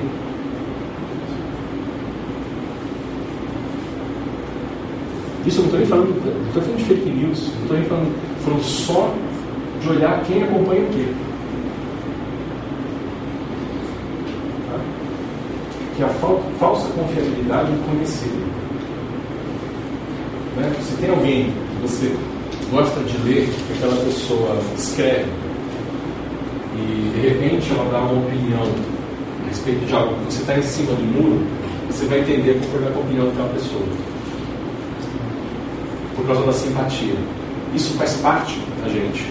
Esses símpatos, né? esse, esse sintoma compartilhado similaridade da natureza humana e da natureza animal. Os bichos também têm. Quem tem bicho em casa, sabe que se você bocejar, daqui a pouco seu bicho boceja. Se ele bocejar, daqui a pouco você boceja. Não é? Então não é, ele é interespécies. Isso quer dizer que é o nosso lado bicho, o nosso lado animal está sendo manipulado. Então a sua bolha de contatos, que é uma bolha, né? Que ser uma bolha. Sua bolha de contatos tem efeitos em você que você não sabe. O efeito de te controlar, de te programar. Quer ver um efeito interessante? Antes de eu entender esse conceito de bolha, quando eu era adolescente, eu realmente comecei a acreditar que o número de fumantes estava diminuindo. Na minha adolescência, meados dos anos 80 eu achei que o número de fumantes estava diminuindo. Por quê? Porque eu tinha um enorme círculo social. Eu tinha dezenas e dezenas, dezenas de amigos. Três ou quatro fumavam. E ao longo dos anos tinha mais foi diminuindo, diminuindo. Mas por quê? A minha bolha estava filtrando. Não fumantes entravam. Fumantes não se aproximavam muito, porque eles não eram bem recebidos. Eu nunca percebi pressão social do grupo sobre os outros fumantes que não entravam. Mas o meu convívio social, a gente se reunia num lugar, ninguém fumava. Eu lembro um comentário assim, uma prima que era mais velha, numa reunião de família, falando que não aguentava, não sei o quê, eu falei, você está vendo gente fumando agora. Ela começou a rir. Falou, mas você está vivendo que, em que planeta? Não, mas cada vez menos amigo meu falando, falei, vocês são dos amigos, é porque você está num grupo muito especial de gente aí, muito seleto. Não, a gente normal, estudante, todo mundo era técnico. Mas era, era um grupo específico de gente com tipo de informação tivesse acesso aos diagnósticos do que o fundo estava fazendo mostrando. Então, você, todo mundo muito intelectual, mas também todo mundo muito preocupado com doenças neurológicas. E eu não percebi que nós somos expostos às mesmas campanhas. E nós fomos um grupo controle, nós fomos manipulados. Eu já não gostava de cigarro desde criança, eu tive repulsa. E aí eu entrei nesse grupo porque eu fui atraído para esse grupo de controle. Eu entrei no grupo de encaminhamento. Muito interessante isso. E esses meus amigos, até hoje, têm repulsa ao fumo. E continuam formando bolhas de não fumantes meu círculo próximo de amigos, praticamente ninguém fuma. Você tem o oposto. Você tem os grupos de consumo, que são induzidos, eles nascem no contexto em que fumar dá uma aparência de status, de poder. E essa manipulação da indústria do fumo é muito antiga, mas quem nasce nisso reforça. Então essas pessoas têm a visão de que todo mundo fuma. Eles não conseguem enxergar que algum, acham a coisa mais estranha quando alguém não fuma. E censuram, rechaçam. Lembra que eu olho como fumante? Eu, eu lamento. Nossa, a gente já vive pouco na Terra. Em pouco tempo o pessoal vai encurta a vida. Né? Ah, mas tem gente que fuma e vive 80 anos. De repente, se não fumasse, quer viver 110. É outra história. Mas, só para a gente ter essa referência de bolha de percepção, a foto sorrindo é moeda de troca. Faz parte, faz parte da mentira coordenada, faz parte da programação social dessa geração. E a sua percepção é que o normal é aquilo. Ninguém te mandou sorrir para a foto. Que, que na hora de bater a foto você vai e dá um sorriso? Por quê? Ninguém mandou. Você, você às vezes nem depende daquela foto, nem é para sua rede social. Você quer deixar uma boa impressão, às vezes é uma pessoa que você nem gosta. Por que você sorrir para a foto de alguém que você não gosta? Alguém que você, na verdade, gostaria que fosse para o inferno. Por que, que você está se preocupando em sorrir? Para ter um registro de você com aparência melhor. Por que, que você não mostrou a língua, fez uma careta? Por que, você não deu um, um para a pessoa? Mostrou a língua, né? Aquele, é, também, né? Ah, por quê? Não, mas o sorriso. É porque você foi condicionado a isso. Tem, tem falando na foto. Não, porque a foto, você para de olhar quem está segurando a câmera. Isso é uma coisa complicada. Você está programado nessa hora, você está condicionado. Você faz parte dessa bolha que valoriza a eternização do sorriso, os melhores momentos. Tanto que existe o contramovimento, o movimento de contracultura, que é o quê? Aquela a fotografia de momento realidade, o cinema verdade, né? aqueles é, filmes que tentam retratar a desgraça em si, sem maquiagem, e que só atingem um nicho, que é uma bolha que adora isso. E quem é fora da bolha não suporta.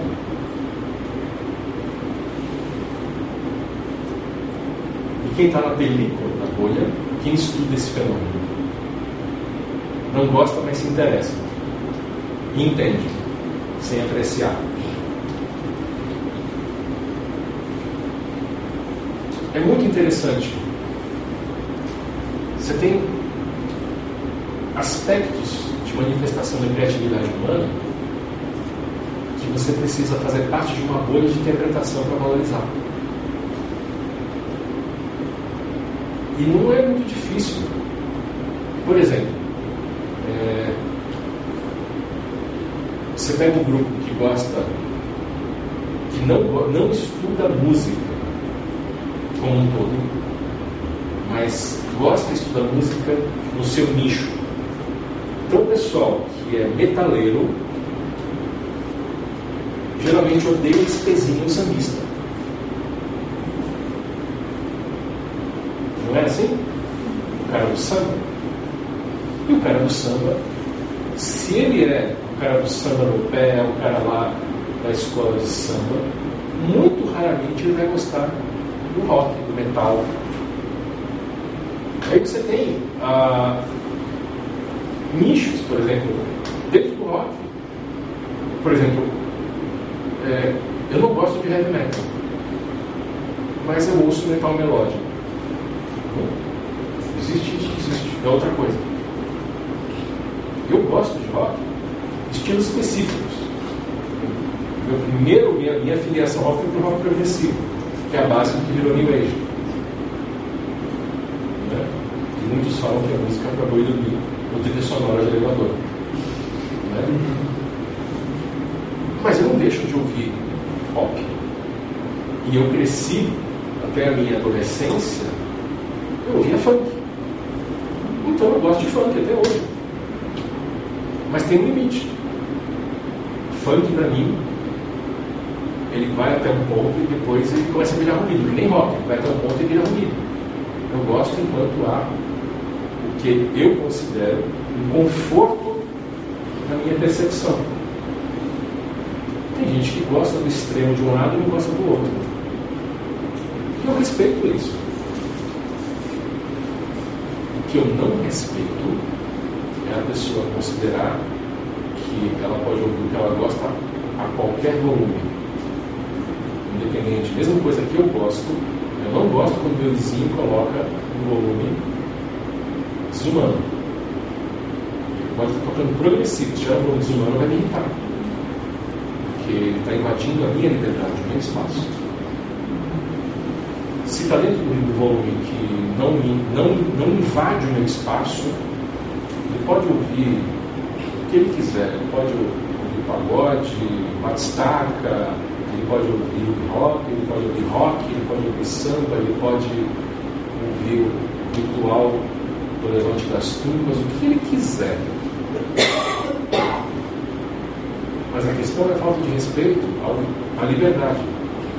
Você impor a sua vontade, colocar um volume muito alto na música, é impor, é impor a sua vontade sobre os outros, é invadir a liberdade alheia.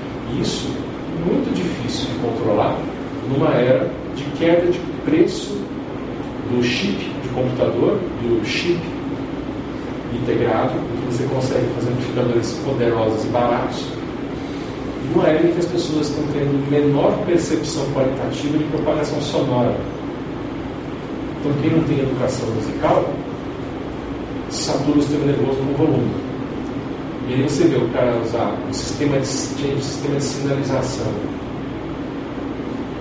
aquelas cornetas metálicas que estão usando para fazer caixa de som em carro. Né? Aquilo foi feito com cálculo de monofrequência para propagar sirene e não frequências de música. Então o cara pega uma faixa muito estreita, afina aquilo para uma faixa de. uma para a faixa de bateria, um forte, outro para a faixa de voz e outro para a faixa de ruído. Então só tem três frequências. Tudo comprimido na faixa de metal batendo com metal, tudo na outra faixa, pegando tudo, todos os instrumentos da frequência de voz humana, fica tudo parecendo uma voz exprimida. E no outro extremo, todos os graves comprimidos numa faixa de 80 Hz, que perde o refino dos 40, 50 Hz, e, e perde a transição dos 90 a 100 Hz, tudo aquela faixa de 80, são as cornetas mais baratas do mercado que faz em grande quantidade. E o cara, com pouco dinheiro, consegue fazer um negócio que faz muito barulho, usando um dispositivo que era para fazer sinalização sonora para tocar uma pseudo-música. Isso é desrespeito. Às vezes a música que o cara está ouvindo no carro, que é horrível, quando eu ouço com fone de ouvido, ela não é tão ruim assim. Não, é, cara, você vai ouvir. Se o cara ouvir com todas as frequências. Mas aí você ouve os mix feitos para esse pessoal, os, os engenheiros de som, os produtores, para tornar aquilo popular, já filtram e cortam na produção. E aí o som que é divulgado já é um lixo. Porque você não tem a opção de ouvir a música inteira. Não pense que esse povo não é feio. Você falou da, da saturação, só uma coisa que eu achei interessante. Você falou da saturação sonora pela perda quantitativa. Não, perda qualitativa. Qualitativa. qualitativa. É, como que uma é transformada na outra? Como que foge para uma e não entende esse processo? Aumenta o volume porque não tem noção de qualidade. Para compensar, é, para causar efeito emocional. Causar efeito emocional. Porque a qualidade dá efeito emocional. Sim. É, mas se você tira a qualidade, você consegue aumentar mais o volume. Aí você tira o prazer. Mas se você satura, você sobrecarrega o sistema nervoso, coloca uma coisa rítmica que causa uma recompensa. Ritmo da recompensa do sistema nervoso. E se o corpo inteiro está no mesmo ritmo, a pessoa tem sensação de relaxamento ficando tensa. Ela engana os também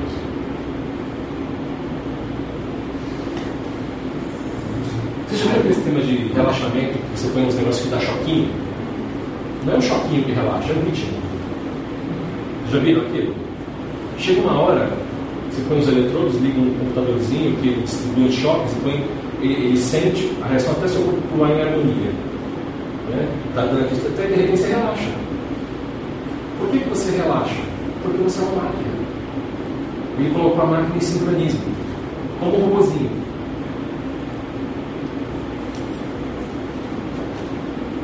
O corpo a, a sensação. Cara, estou pensando nisso. É, então, isso é uma coisa que você tem que conhecer engenharia, tem que estudar acústica, tem que estudar música. A de música, eu que o Renato pode falar muito melhor a parte de frequências, porque ele, ele me ensina um monte de coisa. A gente já troca informação sobre isso faz tempo. Eu fui pesquisar. Quando ele falou antes de filtragem, de, das formulinhas, de como os caras trabalham com filtragem de frequência, eu fui olhar. Meu, estão saturando as músicas.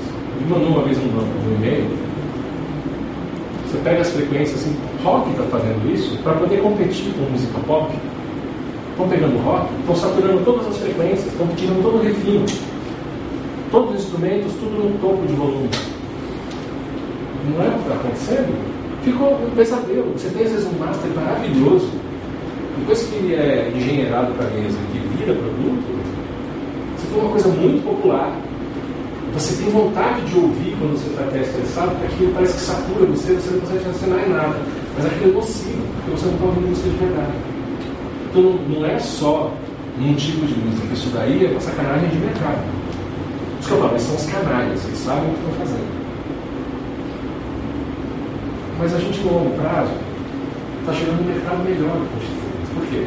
Está dessensibilizando as pessoas para a qualidade. E elas estão sem engolir qualquer coisa. Você põe na fórmula vende. E é o que está acontecendo hoje. Tanto que você tem medíocres fazendo sucesso. Medíocres fazendo sucesso. Gente sem talento.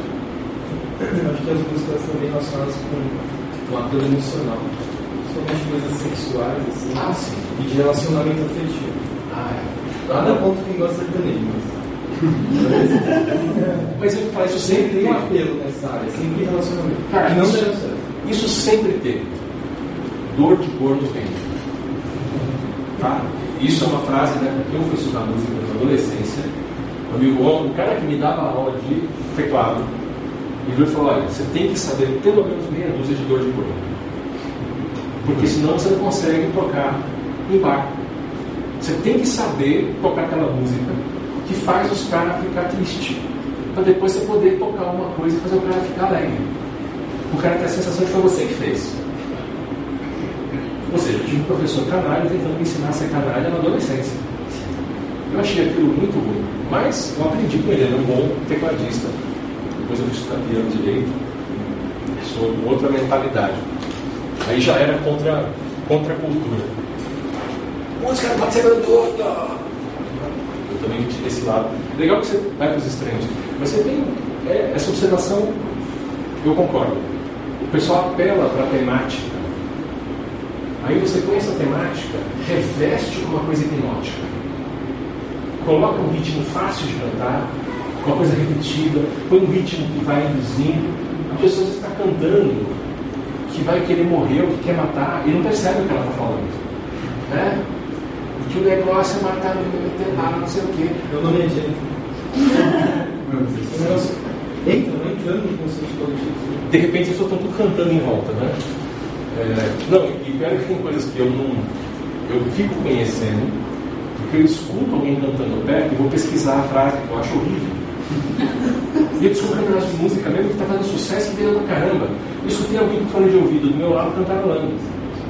Eu, hum, tá. Ou então quando tá aí, algum vizinho começa a tocar repetidamente um negócio lá. É, é, eu não esqueço que na época eu, eu não tinha assistido o filme. Eu fiquei sabendo que era do filme porque eu, eu gravei um pedaço e perguntava para o que era aquilo. Que meu vizinho tocava o dia inteiro aquela musiquinha do. Ah, do Myers, do filme Myers lá do. Era um. Só, era só isso o dia inteiro tocando. Lembra mais? Eu gravei. Era um vizinho. A gente trabalhava, a gente, tinha, a gente trabalhava com tradução, tinha escritório em casa uma época. E estava tocando. É, Mike Myers faz um é, do. Como é que é isso? Do Mike Myers. Oi? Austin Powers. Austin Powers. É a musiquinha tema do Austin Powers. Eu não tinha assistido esse negócio. E, e foi muito engraçado, porque aquilo tocava em tudo quanto era lugar que eu estava. Meu, como que acontece um fenômeno desse? Porque não era uma música de verdade. Ela não tinha todos os elementos que compõem uma música segundo que a gente aprende na escola de música. Mas era, tá. era um ritmo com uma variação ali tonal. Mas não tinha começo, meio fim, não tinha nada. Uma vez um comentário da escrevendo no YouTube assim, que quando ela tá no metrô, botada, cheia aquela confusão, né? E ela fala assim, vocês, perguntando assim, ó, vocês não acham, não como não dá pra ouvir música que pega muito emocional, até essa que vocês estavam falando, que faz esse apelo emocional, porque aí você começa a ficar emotivo, então é quando você troca por um funk, aquilo passa, e você fica bem de novo. Então estava fazendo a escolha de ver algo mais é, assim, para não ter acesso às emoções através das outras músicas. E aí ela fica bem. Ela no vídeo dela no depois. Ela falou, né? Vocês não tem como é assim, né? Alinhamento e saturação. Interessante, funciona, né? gasta. Você está brigando na. Do sintoma. É, O interessante é só a demonstração que a aura vai continuar reagindo. E conscientemente ela não vai, mas o estresse vai estar lá. O corpo está reagindo num outro nível. E aquela música está provocando outro tipo de estresse. É, que é o estresse de você estar mal e sorrir. É o mesmo tipo de estresse. Porque isso é uma mentira, uma coisa falsa. É muito interessante isso. É a mesma coisa a pessoa olha, fala, ah, não, olha, para ficar tranquilo, vou pôr uma música calma. Eu prefiro ficar calmo e pôr uma música tranquila. Por quê? Porque aquela música ela pode me tirar a sensação de um estado emocional. E eu posso até parar interromper um- uma realimentação do sistema nervoso. E eu posso usar isso no momento em que eu tentei e não consegui me. Mas primeiro eu tento me acalmar. Por quê? Porque às vezes você perdeu o controle, está acontecendo, porque o que, que faltou aprender? Recuperar o controle. E se você usa um elemento externo, você está perdendo a oportunidade de aprender. Você está usando um mecanismo externo a você, e não um mecanismo interno. Que é você aprender a controlar as emoções, respirar melhor, a prestar atenção em você mesmo. Então, usar um instrumento desse é válido depois que você tentou fazer por conta própria e não está dando certo. Então, antes de piorar a situação, deixa eu usar uma música para me acalmar. Mas eu, eu prefiro esperar ficar calmo primeiro. Então, a gente é parecido com o que a gente faz aqui nos trabalhos de energia, nos exercícios. Então, olha, antes de visualizar qualquer coisa, presta atenção na sua respiração e se acalma. Eu fui treinado ao contrário. Eu fui treinado para começar o processo mexendo com a energia, para tirar a energia ruim. Isso é impossível. O que você faz é movimentar a energia. Você pega o foco de energia atrapalhado e distribui para tudo. Então, vez de ficar com uma região mais ou menos e aqui péssimo, você espalha, essa quantidade não muda, ela só se espalha e fica tudo ruim. Mas aquele foco que estava causando mal-estar instantâneo vai ficar menos relevante. E quando todos os outros referenciais vão ficar ruins também, a sensação média é que aquilo passou. E é o mesmo efeito que você usar um instrumento externo para se equilibrar. Você está espalhando a coisa. Então, o efeito é parecido. Aí eu vou usar uma música para me acalmar. Você não está acalmando a fonte. Você está acalmando o corpo. E o corpo para de realimentar. E tira de foco aquilo que você poderia ter descoberto. Se você presta atenção no mal-estar e vai seguindo de onde ele veio, você pode descobrir a articulação anterior que provoca o mal-estar. Mas se você tira a sensação, você não tem caminho para seguir. Porque agora espalhou a sensação geral. Ah, não, eu estou mais calmo. Não estou bem, assim, mas ficou melhor. Você perdeu o faro do programa. Não é censurável fazer isso depois que você tentou. Eu acho que não é legal quando você não tenta. Aí você acaba virando um hábito, né? uma muleta. Aí eu mal, aí eu vou pôr essa música que eu fico bem quando eu começo a música. Eu tento ficar bem antes de pôr a música. A música pode me ajudar a continuar o processo, a, dar manutenção, a me dar um foco. É o que eu falo, tomar cuidado com mantra. Mantra vicia. Tomar cuidado com exercícios repetidos. Eles viciam. Até esse negócio de prestar atenção na respiração, eu tento variar um pouco, porque isso pode virar uma programação. O seu sistema nervoso, ele se adapta a padrões. Então pode ser que você simplesmente se programe para, ah, ao fazer uma asana, yoga, eu sei como fazer. Mas não é porque você achou o problema, é porque você se programou. Estímulo-resposta. Estímulo-resposta. Você está dando é, aquele efeito de programação. Esse cenário de esconder as coisas não é alarmante, assim. Tipo assim, Não entendi a pergunta. esse cenário parece que, eu vejo, parece que é alarmante para o futuro. Porque você vê as pessoas, a qualidade está se perdendo. Aí está se usando de tudo, tudo isso, a mídia, a velocidade de informação, está tudo junto e parece que isso vai ficando de uma maneira que, é, por exemplo, na música, você perde a qualidade musical, você não vê um monte de jovem. Mas eu eu falo, se- sempre tem a contrapartida, sempre tem a contrapartida. É... Então, a gente, a gente tem que olhar a coisa que não. é, Ao mesmo tempo, nós estamos tendo uma mudança radical, já que estamos ficando mais sensíveis, nas abordagens, porque isso está acontecendo agora numa geração de transição. É uma geração de transição. As pessoas que estão nascendo perto desse fenômeno que teve em 2012 de mudança de densidade, já estão vindo com um outro padrão de reencarnação, um outro preceito de necessidade reencarnatória. Então, o que é produto para a geração que já estava aqui, que é interessante, não vai ser interessante para esse pessoal. Então, as indústrias estão colapsando. A indústria fonográfica em si já faliu. Você tem uma outra indústria hoje que é da música. A fonográfica faliu. As indústrias que produzem disco, que produzem. Elas quebraram. Você tem pequenas empresas fazendo vinil para pequenos consumidores que são DJs e audiófilos. Hoje, o CD ele é está virando uma coisa mais rara. A pessoa lança um álbum digital, distribui música no Spotify, coloca uma parte do repertório no YouTube acompanhando o videoclipe, né? E coloca o álbum para vender vezes por MP3 ou FLAC. E você às vezes se compra o direito a usar o álbum. Você nem compra o álbum em si. Você compra a licença de ouvir. Na hora que a pessoa não percebe a diferença, a diferença quando você compra. Por exemplo, quando você ouve uma música de alguém no Spotify, vai uma parcelinha de centavo para conta daquela pessoa.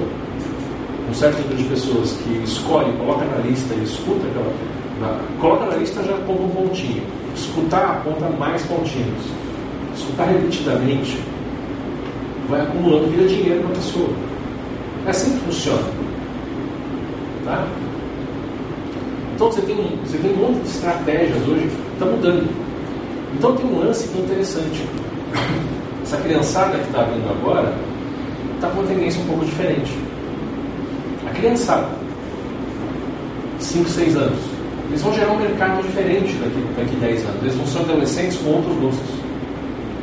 Eles estão expostos a isso, como todo mundo. Mas eles estão sendo programados com uma intensidade diferente. Então isso é muito interessante. Né? É, por exemplo, fenômenos difíceis de acontecer. Eu, conforme fui na espiritualidade, meu corpo foi rejeitando carne, mas eu fui educado como carnívoro. Assim que eu fui fazendo, eu fui fazendo esse genetinho, fui aprendendo a mexer, meu corpo foi rejeitando carne, eu fui me sentindo mal ao comer carne. E automaticamente escolhia comer coisas que tinham menos carne, até que com 18, 19 anos eu passei a não comer carne vermelha, e mais um tempo eu passei a não conseguir comer carne branca. por causa de psicometria. Mas isso é outra coisa. Eu cresci num ambiente que você não tinha opção de não comer carne. A criançada hoje, quando não se sente bem, não quer, não come. Então tem mudanças culturais que são muito interessantes. Que mesmo se expondo, tem hora que você consegue fazer. E assim, eu não escolhi, não é porque eu quero. Eu ah, eu pensei, ah, não, eu gosto de bichinhos. Não, nunca não estava pensando nisso, eu estava me sentindo mal ao comer carne. Quando eu ia fazer trabalho de energia, eu sentia doía o estômago, doía a cabeça, ficava vendo imagens é, referentes a, ao bicho, né? E é muito desagradável ficar vendo a cena do boi morreu, a cena do pescoço da galinha quebrando. Então tem a ver com a sensibilidade espiritual. Né? Não estava preocupado, não estava pensando nisso. Né? Aquele bacon que eu achava delicioso, de repente me deu uma coisa horrorosa quando eu vi o porco, como ele era morto ensanguinado. Pendura pela pata, faz dois furos no pescoço e ele morreu. Eu vi a cena, nunca tinha visto, fui pesquisar para saber se isso era alguma coisa de obsessor já na minha cabeça. Mas não, eu vi aquele bacon que eu comi morrendo. Não dá para continuar comendo carne quando passa por isso. Para mim não dava. Né? Cada vez que eu encosto num pedaço de. Porque para mim é um pedaço de cadáver eu vejo o que aconteceu com aquele cadáver, para ele morrer. Não dá. É... Isso é uma coisa que eu sempre achei que era um furo naquela série do Confidente. Lembra? De uma série que passava na TV, né? O. Né? Confidente. Que ele comia. Ele ia comer. Como é que ele conseguia? Se ele gostava das coisas, via as coisas, como é que ele conseguia comer? Né? É interessante. Mas não está sendo otimista demais? O Cabral otimista? Da mudança? Não, eu estou vendo. Eu estou vendo acontecer. Eu estou vendo acontecer. Não é questão de otimismo, é uma questão que vai mudar. Eu não estou dizendo que vai ser algo que a gente vai achar melhor ou pior. Vai ser diferente, vai causar incômodo, do mesmo jeito. A questão é que vai ser diferente do que a gente espera. Esse pessoal que está reencarnando aqui não era daqui. Está tendo uma transmigração muito forte nos últimos 10 anos. É, a maior parte, a maior, na massa de espíritos que reencarnam na Terra, a maioria já não é da Terra. Já veio de outro lugar. Nos últimos 10 anos trocou mais da metade. Na verdade, trocou muito mais da metade. Só na faixa mais próxima, que você ainda tem pessoal que eu falo que é da velha guarda, que já estava reencarnando aqui, está muito arraigado para reencarnar aqui. Mas quem estava um pouco mais longe transmigrou. Está mudando a densidade da matéria, não tem um espírito da aderência, não consegue reencarnar mais aqui. Isso aqui está compatível com espíritos que estão vindo de outros lugares. Você não tem um lugar específico que teve um maior número de contribuintes, que é predominante, mas não é mais a metade. Tem mais dois com menos contribuintes para cá. Gente que veio. Esses caras estão vindo com preceitos socioculturais implantados na aura que são diferentes. Eles, estão, eles vão semear a mudança. Que bom. Oi? Que bom. Sim, que bom para eles. Para a gente vai ser muito desconfortável. Porque tem coisas que nós não percebemos que gera conforto para a gente, para eles é inaceitável. Né? Tem coisas que a gente, em teoria, defende, mas na prática não. Então, então por exemplo, tem esse movimento do compartilhar, do coletivo que está lá. Como que é uma espécie de táxi, só que você compartilha com um aplicativo social. No estágio intermediário. Agora apareceu o esquema de alugar coisas. Então você tem sites de alugar. Hoje você já tem lugar para alugar guarda-chuva no metrô em lugares populares. Você não precisa do guarda-chuva sempre. Você não está chovendo. Você não precisa do guarda-chuva, você precisa usar o guarda-chuva. Você vai lá, passa seu cartão, tira o guarda-chuva, usa, devolve em outro lugar, cobre o tempo que você usou, pronto. Beleza, né? Mas tem lugar que está alugando câmera fotográfica. Você tem o celular, você usa a câmera fotográfica com uma coisa muito específica. Você precisa de uma furadeira. Alguém que não seja um profissional que usa uma furadeira o tempo todo, precisa de furadeira. Não, eu preciso do furo na parede, eu preciso do furo na madeira. Não precisa dar furadeira. Você tem, quem tem uma furadeira em casa e não trabalha com isso, tenta contar quantas horas você usou sua furadeira. Desde que você comprou. Vê quanto você pagou. Ou hora cara, né? Porque você vai contar, você usou sua furadeira 20 minutos. E comprou a furadeira de 500 reais. Então, quer dizer, é um, os furinhos lá custou caro cada um. Né? Então, é só para você pensar, ele tem essa cultura de aluguel. Então, hoje tem site, você vai lá, aluga a furadeira, combina um esquema, você vai pagar o aluguel, vai ter um esquema de local para pegar e largar, ou um esquema de remessa, ou vai usar um sistema de motoboy, que está integrado no serviço, que tem tarifa também, mas ainda é mais barato do que você comprar a furadeira. Ah, por exemplo, você vai para casa de praia uma vez por ano. Né? Tem coisas que você tem que é só para levar para casa de praia. Essas coisas vão passar a ser alugadas. Ah, mas ele, você já aluga a casa de praia.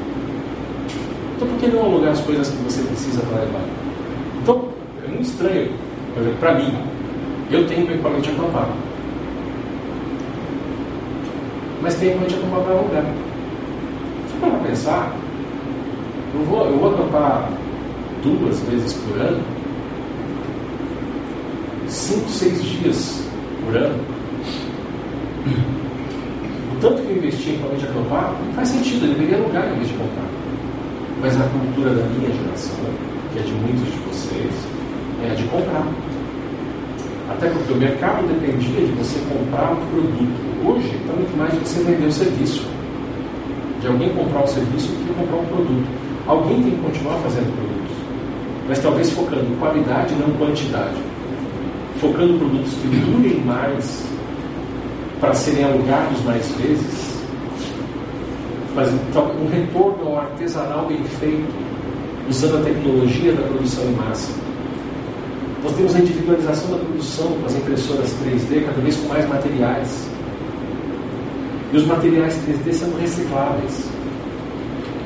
Isso é fantástico, gente. Já tem experimentos de materiais 3D sendo usados para fazer semicondutores, ou seja, eletrônica. Então daqui a pouco você vai conseguir, em vez de comprar um celular, reciclar o material e imprimir um novo. Ir no Fab Lab. Não precisa nem ter impressora 3D em casa. Você vai no laboratório, que você paga pelo uso do equipamento, compra o upgrade de telefone com um projetinho online, põe um arquivinho lá na nuvem, vai lá, faz o login, baixa o arquivinho e imprime o telefone novo para você. Você personaliza seu telefone na base. Daqui uns anos vai estar assim. Porque você já tem módulos, gente, tem coisas que são. Quando eu estava eletrônica, eu me lembro quando apareceu o primeiro microcontrolador. Eu, eu conheci um dos caras que inventou o microcontrolador, que foi colega meu na escola, há alguns anos na frente. Ele era do grupo que trabalhava na Motorola e foi para os Estados Unidos participar do think tank que bolou o primeiro microcontrolador do mercado. Que é a base de tudo que a gente tem hoje.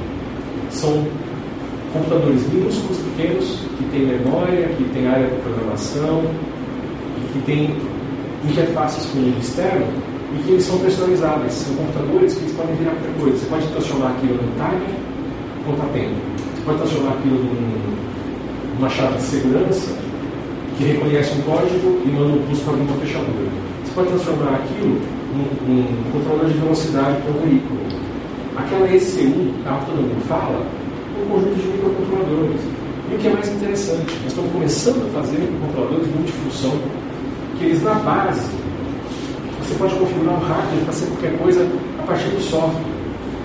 Você pode programar de seguir o circuito lógico interno a partir de software, mudar o hardware. E que até pouco tempo você tinha que queimar fios, queimar fusíveis internos, hoje você consegue fazer uma coisa que você consegue resetar com elétrica, e fazer ele voltar a ficar zerado de fábrica e programar de novo fazer outra coisa. Então uma coisa que pode ser hoje uma fechadura eletrônica, amanhã ele pode controlar a iluminação da sua casa e depois de amanhã ele pode ser um circuito de GPS. o mesmo conjunto de silício. Você tem um desse incorporado no sistema que imprime 3D, metal, plástico, madeira, já tem impressão 3D de madeira. Tá? Que é um material que é um plástico misturado com uma celulose, exatamente, uma celulose decomposta com polímero. Você faz uma espécie de plástico de madeira, que estão chamando. É, isso faz parte da minha pesquisa acadêmica, tá, gente? Então eu estou sempre pesquisando essas, essas coisas. Então é só para a gente ter essa noção de que isso está mudando o que é possível. Grande, só teve uma grande revolução ainda, porque quem está fazendo essa própria forma de tecnologia está preso nos moldes de pensar da indústria do século XIX e XX. Essa galerinha nova, chegando com o pensamento de que o normal é todo mundo telepata, de que o normal é ninguém ter, todo mundo compartilhar, e começar a tentar pôr isso em prática, eles vão enxergar usos para essa tecnologia que a gente não imaginou ainda. Eles vão enxergar novas maneiras de máquinas fazerem máquinas. Minha pesquisa, inclusive, especificamente tem a ver com inteligências criando inteligências. Mas vamos lá. Gabriel, na área comportamental, é, não sei se é uma tendência né, do poliamor, né, que é uma, uma relação amorosa é, não em dois seres, né, em mais seres. Né. Seria também uma tendência? Não faço ideia. Não, não, eu acho que também, né? Não faço depois ideia. que a gente. Então, mas eu acho que isso não é novo. Eu acho que isso não é novo. Se você olhar a natureza, você tem várias relações poliamorosas. É, é só você ver os grupos de animais. Tem alguns animais que são, formam casais e tem animais que formam grupos. E você tem. ser humano, acho que eu não, não vejo na história isso. Você São não- surubas antigas. Então, você não vê a história filtrada pela, pelo, pelo período medieval. Pesquisa a história da China. Nossa. Não, você Pesquisa sultões, né? Mas aqui é um esquema de poder. tá? Não, pesquisa. Vai pesquisar, você vai descobrir Você coisas interessantes. No, na sociedade, assim, né? Não, não, não, não Então- pessoal com poder podia ter várias esposas. Tá? Isso é uma, então, é uma coisa para a gente olhar é, como muitas outras. Que a gente não sabe o que é tendência. A gente sabe o que é movimento. Hoje, você tem movimentos, grupos nesse sentido, que são minorias. São minorias que estão nesse sentido. Isso vai ser maioria um dia? Não faço ideia. Não faço ideia. É, Tá? É, considerando assim, né? Então, mas uma- aí que tá. uma- é, de tá- a gente também está aberto para a área de comportamental, entendeu? Não só tecnológica, né? Então, mas o que eu estou falando, a base, a tecnologia foi só um exemplo. Eu estou falando mudança de comportamento, mudança social, mudança de escolha, de como fazer as coisas, a mudança de formatação da sociedade, a mudança da economia. Isso não tem a ver com tecnologia, isso tem a ver com a economia. A tecnologia é só um canal. E relações entre humanos com perfil diferente, eu tenho, eu tenho a impressão de que é uma questão da gente reconhecer. Vocês já pensaram um fator mais interessante ainda? E se daqui a uns anos as crianças começarem a nascer sem, sem gênero definido? E o gênero aparecer durante a adolescência? Com a genitália, com indefinida. Porque hoje a definição da genitália ela ocorre no final, no meio final da gestação. E se começar a ocorrer extrauterinamente?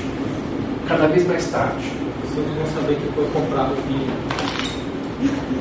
Você sabe que a cor da roupinha foi um movimento de mercado. Isso foi estabelecido por uma loja nos Estados Unidos, que o padrão de roupinha que ser branco, para ficar fácil de lavar. Jogou o alvejante está sempre limpo, né? Eles inventaram a história de cor para poder dividir o mercado, para vender mais roupa. Eles tiveram a ideia de que se as pessoas comprassem de acordo com a preferência, a hora que nascesse ia ter que, vender, ia ter que comprar de novo. E foi genial, foi o que aconteceu. Não sei se foi uma loja grande, tipo Sears, que inventou isso, Foi a Sears mesmo? Não, eu vi que Foi uma grande, o Sears, foi. que inventou essa campanha. Foi. Eles inventaram uma cor, é uma coisa recente isso. Eles inventaram essa história de cor, rosa para mulher, azul para homem, né? E tem gente que comeu, tem gente que comeu esse sorvete. Né? É, e, e essa, é, essa, essa ideia né, foi para vender e deu certo. Naquele, naquele ano, o aumento de roupa de criança aumentou já 20% de saída. Depois cresceu mais. Porque as pessoas começaram a se empolgar comprando com a expectativa. E dizem, inclusive, as, as más línguas do marketing, que foram eles que inventaram muitas das simpatias para descobrir o, o sexo da criança, ainda na barriga. Aquelas de pêndulo, essas coisas, que foram as próprias campanhas de marketing que começaram a divulgar. Olha, para você escolher, ah, tem esse teste aqui, que é o teste da vovó, é, pendura aliança no cabelo, e vê se gira, se balança. E para a pessoa já comprar, fala, ah, não fiz o teste, deu, vou comprar. Né? Isso é, tem aquele filme Inimigo Meu, né? Que o cara ele é ET da, da história, ele é um hermafrodita, né? E tá- também tem essa possibilidade, né? De vir, né? Então, ser hermafrodita. O que eu estou colocando. Então, o que eu estou colocando tem. então, isso daí é, é um outro. Eu estou pensando em relação kármica. Para o perfil do planeta nos próximos séculos, é pouco provável. Ter os dois. Mas definir depois, eu acho que vai ser uma coisa interessante, porque já está aparecendo essa tendência a pessoas quererem escolher o gênero de manifestação. E uma tendência é que as próximas, as próximas influências do espírito sobre o corpo sejam levadas nessa direção. Mas para isso tem que, ter, tem que haver uma mudança geral no repertório anterior. Ou seja, as pessoas que resistem a isso, que são as nossas gerações aqui em geral, que não, não acham isso natural, vão ter que transmigrar primeiro. Nós não vamos ver isso. Ou a gente vai, poucos de nós, vamos dizer assim, nós, no modo geral, poucos de nós vão se adaptar dinamicamente a isso sem resistência. Há uma tendência a resistir a isso. Porque para a gente não é natural. Né? Eu acho estranho. Pois é, mas é muito interessante. Caiu a ficha. Se a gente parar para pensar, por que, que as pessoas sentem necessidade do processo transgênero, de mudar de gênero? Porque elas não estão satisfeitas com aquilo que a natureza impôs. Então é muito interessante se a gente pensar se isso é uma tendência espiritual de manifestação, porque o corpo ficou mais sutil, está mais iminente para as pessoas fazerem essa transição, que elas comecem a, induzir o corpo a não definir o gênero tão cedo. Isso fica ficando cada vez mais tarde. O corpo ficando progressivamente mais sutil, mais fácil o espírito ficar indeciso e a indecisão manter aquele gênero sem se definir. Então eu acho que é impossível que haja, que as, que haja pessoas que vão definir o gênero mais para frente fisicamente. E não só fazendo a escolha e mudar, mas que não tem definição. E isso não é novidade. Eu estou falando isso, não é- eu não pensei nisso sozinho. Eu comecei a enxergar essa possibilidade porque eu já vi isso em ficção científica. O que é muito interessante.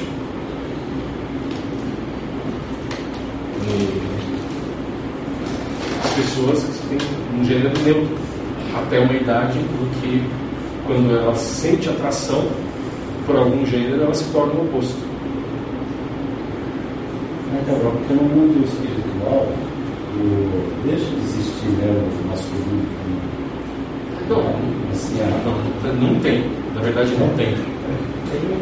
não, Você tem a memória que você foi, É, por último. Mas Fora do corpo, você se apresenta como homem ou como mulher, porque a memória é o que você foi. Tá? Mas à medida que você vai ficando mais sutil, vai ficando mais, menos antropomórfico. Então é muito interessante, fora do corpo, se eu sou uma bola de luz, cadê a genitália? Agora a questão é que tem necessidade de aparecer com o corpo para interagir. E aí eu escolho uma forma. Essa forma vai ter algum gênero. Mas se você vê, quanto mais tranquila a entidade, o espírito se encontra, mais difícil é descobrir se é homem ou mulher. É o, o Babadi, né?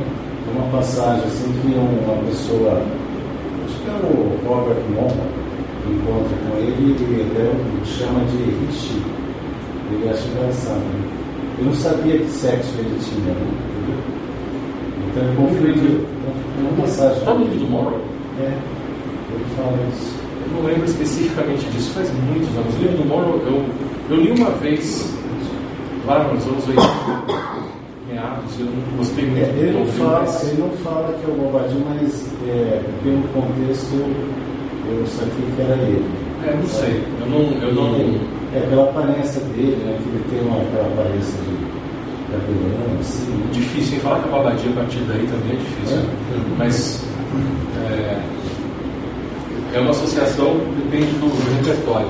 Mas é, esse Não, que ele chama o, o- que assim, ele foi encontrar o, o espírito mais inteligente da Terra, né? Coisa assim, né? Pediu para que houvesse esse encontro. E aí o guia espiritual dele leva para ser, né? Ele está é o tipo dele, cabelo e, e ele é, não sabe se é um homem ou se é uma mulher. Ele, ele, começa a chamá-lo de Rishi. Ele. Rishi, ele ele era. era. Ele era. E o ser é um pouco engraçado? Se ele chama assim, mas não tem importância. É interessante. interessante. A sacada foi boa. Não sei, pode ser uma magia. Afirmar isso assim é uma coisa sua. Não, não. É, não, É, o livro. A interpretação foi. A passagem agora eu lembro, não lembrava do Babadi é não. é ou não. Tá. Agora que você falou, não, não está escrito que é o Babadi, tá. Eu lembro da passagem. Tá. Você até falou, cara, eu lembro dessa busca, mas era, eu lembro de, um, de uma maneira mais sintética, menos detalhada. E faz muitos anos que eu. Agora você falou, veio a memória. Não, o que eu achei interessante é essa coisa do Rishi, né? É bem. Inclusive aqui em português a gente não tem uma solução né? é, fácil. E, é, a gente não tem um, um, um neutro. Né? Em inglês eles, é, em inglês eles não, pronome. Ah. Em inglês eles, têm o- eles usam o plural they, não é masculino e feminino. Então quando você não sabe o gênero de alguém, você não fala he or she, você fala they. E them, né? Você não, não define gênero. E aqui a gente não tem um pronome que não defina gênero dessa maneira. E lá eles têm para aquilo que não é que não é humano, eles têm it das coisas. A gente também não. Então a gente, eles chamam um carro de it, a gente chama de ele, o carro, ele, né? ou a caminhonete, ela. Né? Coloquei na traseira dela, na traseira da caminhonete, o pacote, a carga. Né?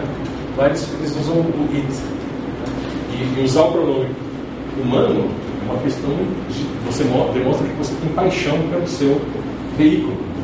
O cara chama o carro de ela é porque ele gosta, né? Ele fala she, chamando o carro. E lá para ele todos os carros são mulher. Que nem navio, todos os navios são mulher. Né? Não, você estava falando essa questão da gente se identificar como uma mulher, a gente está reencarnado agora, né? Então a gente nasceu do corpo. Um gênero específico. que é, é função, é, nada contra, sabe? Mas tipo, seguir a orientação que a gente acabou encarando aqui? Seja masculino ou feminino.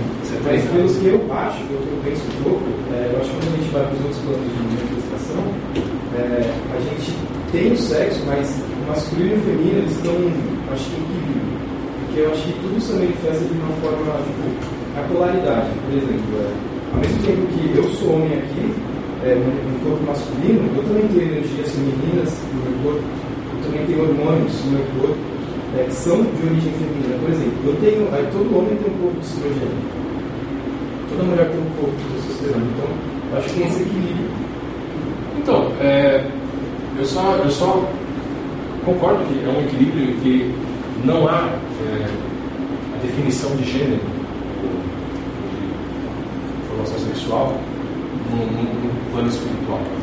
A questão do equilíbrio eu acho que eu tento separar aquilo que é físico daquilo que é espiritual e a tendência da gente é ver as coisas como é, posições de binômios, polaridades. Tem mais opções. Tem mais opções. É, a gente consegue conceber é, mais um gênero que não masculino e feminino. Difícil, porque a gente está num sistema muito treinado para o binário, muito treinado para o sim e não. Isso é uma coisa para a gente pensar, para a gente olhar com atenção. É, espiritualmente, enquanto a gente sente necessidade de manifestar alguma tendência, ela se manifesta. Então isso é muito interessante. Então, enquanto você sentir necessidade, enquanto isso for parte da sua necessidade de experiência, do seu contexto de é, vazio a ser preenchido com consciência, aquilo que você ainda não conseguiu transformar em sabedoria, você vai ser atraído para a manifestação de um gênero específico. Ora mulher, ora homem. É, e é uma coisa, é uma tendência da gente é, enxergar, por causa do treinamento, a coisa binária. Enxergar qual. Enxergar tudo. Isso, em toda a gama. Entre o 0 e 1 um tem várias. gradações de fração. Zero, Todas as frações, infinitas frações. Mas a questão é que não é só isso. É, a gente esquece que tem coisas que são trinômios, tem polinômios, você tem é, estruturas você não tem só dois pontos, você tem três. A gente tem é, essa tendência a enxergar a polaridade por causa da maneira como o nosso sistema nervoso trabalha com contraste. Os extremos chamam a atenção. Só que a gente, com contraste, ignora o relevo que se revela. Que tem mais do que só dois nas situações. Então, é muito. É, eu- isso tem todo um movimento de pensar, é, em vez de tra- trabalhar com díades, com dualidade, tra trabalha com outros sistemas. Então, é, nós temos movimentos desde o século XIX de procurar enfoque nas tríades. E, e tem um monte de sistemas que, quando você analisa em três aspectos em vez de dois, ficam muito mais ricos. Até por combinatória. Né? É, mesmo você trabalhando só com os extremos, onde você tem uma combinação binária de uma díade, você só consegue ter quatro possibilidades. Uma tríade tem oito. É uma progressão muito interessante. Mas isso é uma coisa que a gente vai discutir uma outra hora. A palestra da gente já estendeu muito além do horário que eu tinha programado para parar 8 e meia, são 10 para as 9. Mas essa. Mas eu acho muito legal que a palestra fica rica. Eu gosto de fazer umas palestras livres de vez em quando por causa disso. A gente consegue levar o assunto. E isso vai voltar, é legal, né? Você, você tinha visto vindo aqui já? Se você. Ele. Apareça de novo se der vontade, se você acha que vale a pena a discussão, porque cada hora vai para um lado. Nem semana, é, semana que vem, é, nós vamos falar de filosofia e espiritualidade. Então eu vou tentar falar um pouco sobre as ligações do pensamento, a estruturação do pensamento e como funciona a reação emocional, como é que é a filtragem. Por quê? Porque a gente vai ter aquele curso no, no domingo, dia, minha próxima palestra é dia 16 não semana que vem na outra. Tá? Mesmo horário, 6 e meia, até pretendo terminar 8 e meia ou 9, 8 e meia, 9 horas. E o curso no dia 17, das 10 às 6, Origens da Filosofia, da formação da cultura humana até Sócrates. Então eu vou abordar todo esse caminho para apresentar para vocês é, uma possibilidade para quem quiser entrar no curso extenso de filosofia, que ele vem ocorrendo aqui no SESC já uns quatro anos pelo menos, e para quem gosta do assunto, podendo entrar no curso. Esse, esse pessoal, a gente chegou, né, esse grupo chegou em Sócrates, terminando, né, no meio do Sócrates ali, indo para Platão, na iminência de pegar o Platão agora. Então eu vou fechar esse curso até Sócrates, para quem quiser entrar, poder entrar com um repertório suficiente para acompanhar as aulas.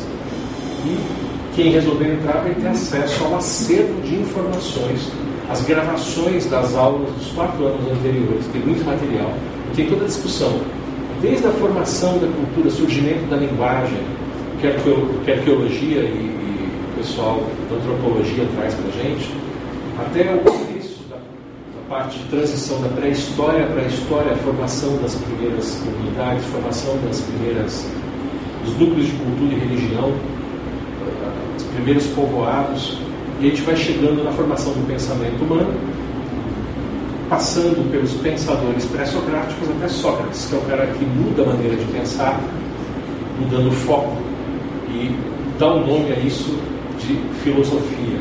Né? E a gente vai ter, é, então, no domingo, dia 17, o curso que prepara o pessoal para acompanhar daí para frente os cursos de sábado. Para quem quiser saber o calendário dos, dos cursos, esse curso de sábado não é todo sábado, é só nos sábados que tem palestra agendada, é só olhar no site, dois sábados por mês mais ou menos.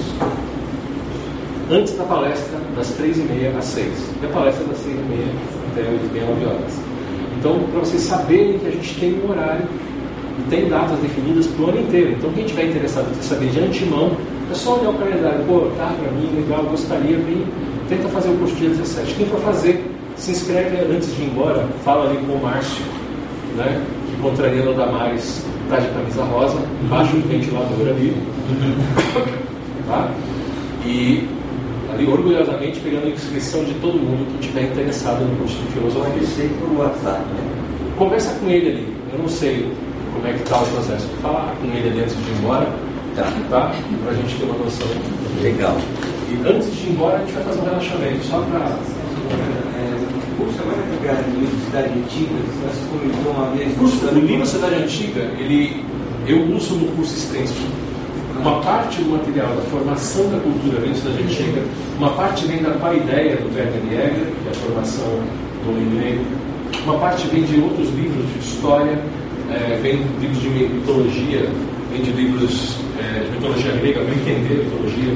Você tem poemas gregos, a gente vai estudar, eu vou citar Teogonia, vou citar Trabalho dos Dias e outras coisas vêm da cultura grega para poder chegar no Sócrates. Então a gente vai fazer, começa com uma história meio global, genérica da humanidade, focaliza na, na formação da cultura humana no, na região do hemisfério norte, entre na região da Eurásia, Europa e Ásia.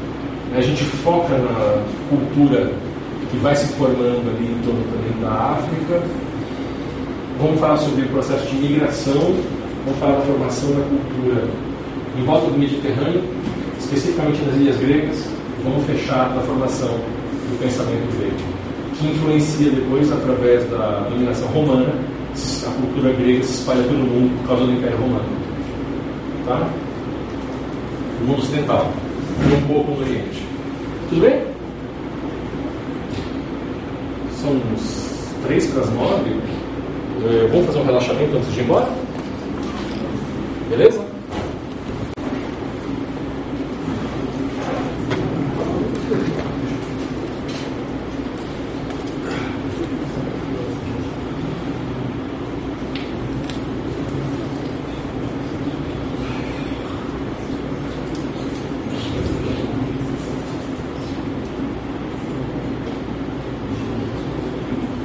Bom dia, meu homem. Era aí. Era aí.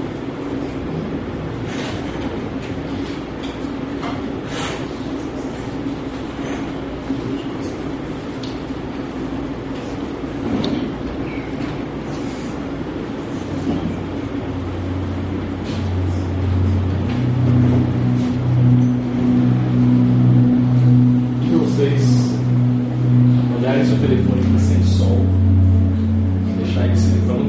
durante o exercício, por favor. Tá? Vaca, aquele que ele.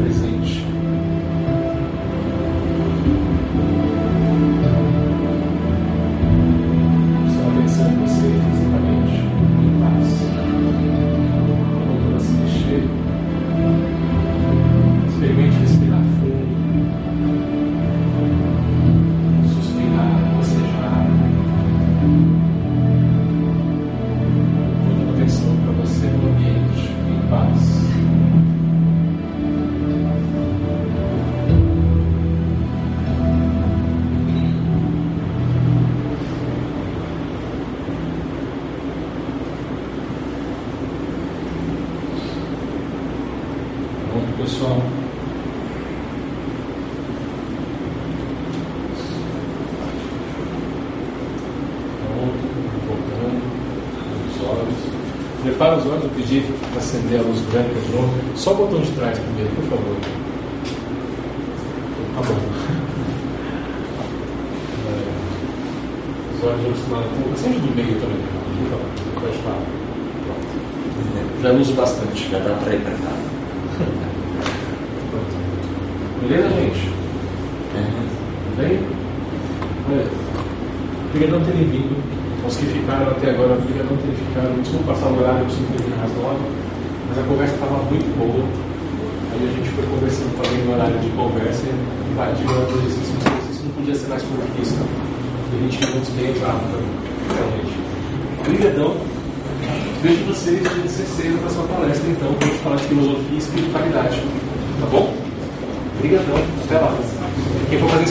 fala ali com o Márcio, confirma os métodos aí né, para você.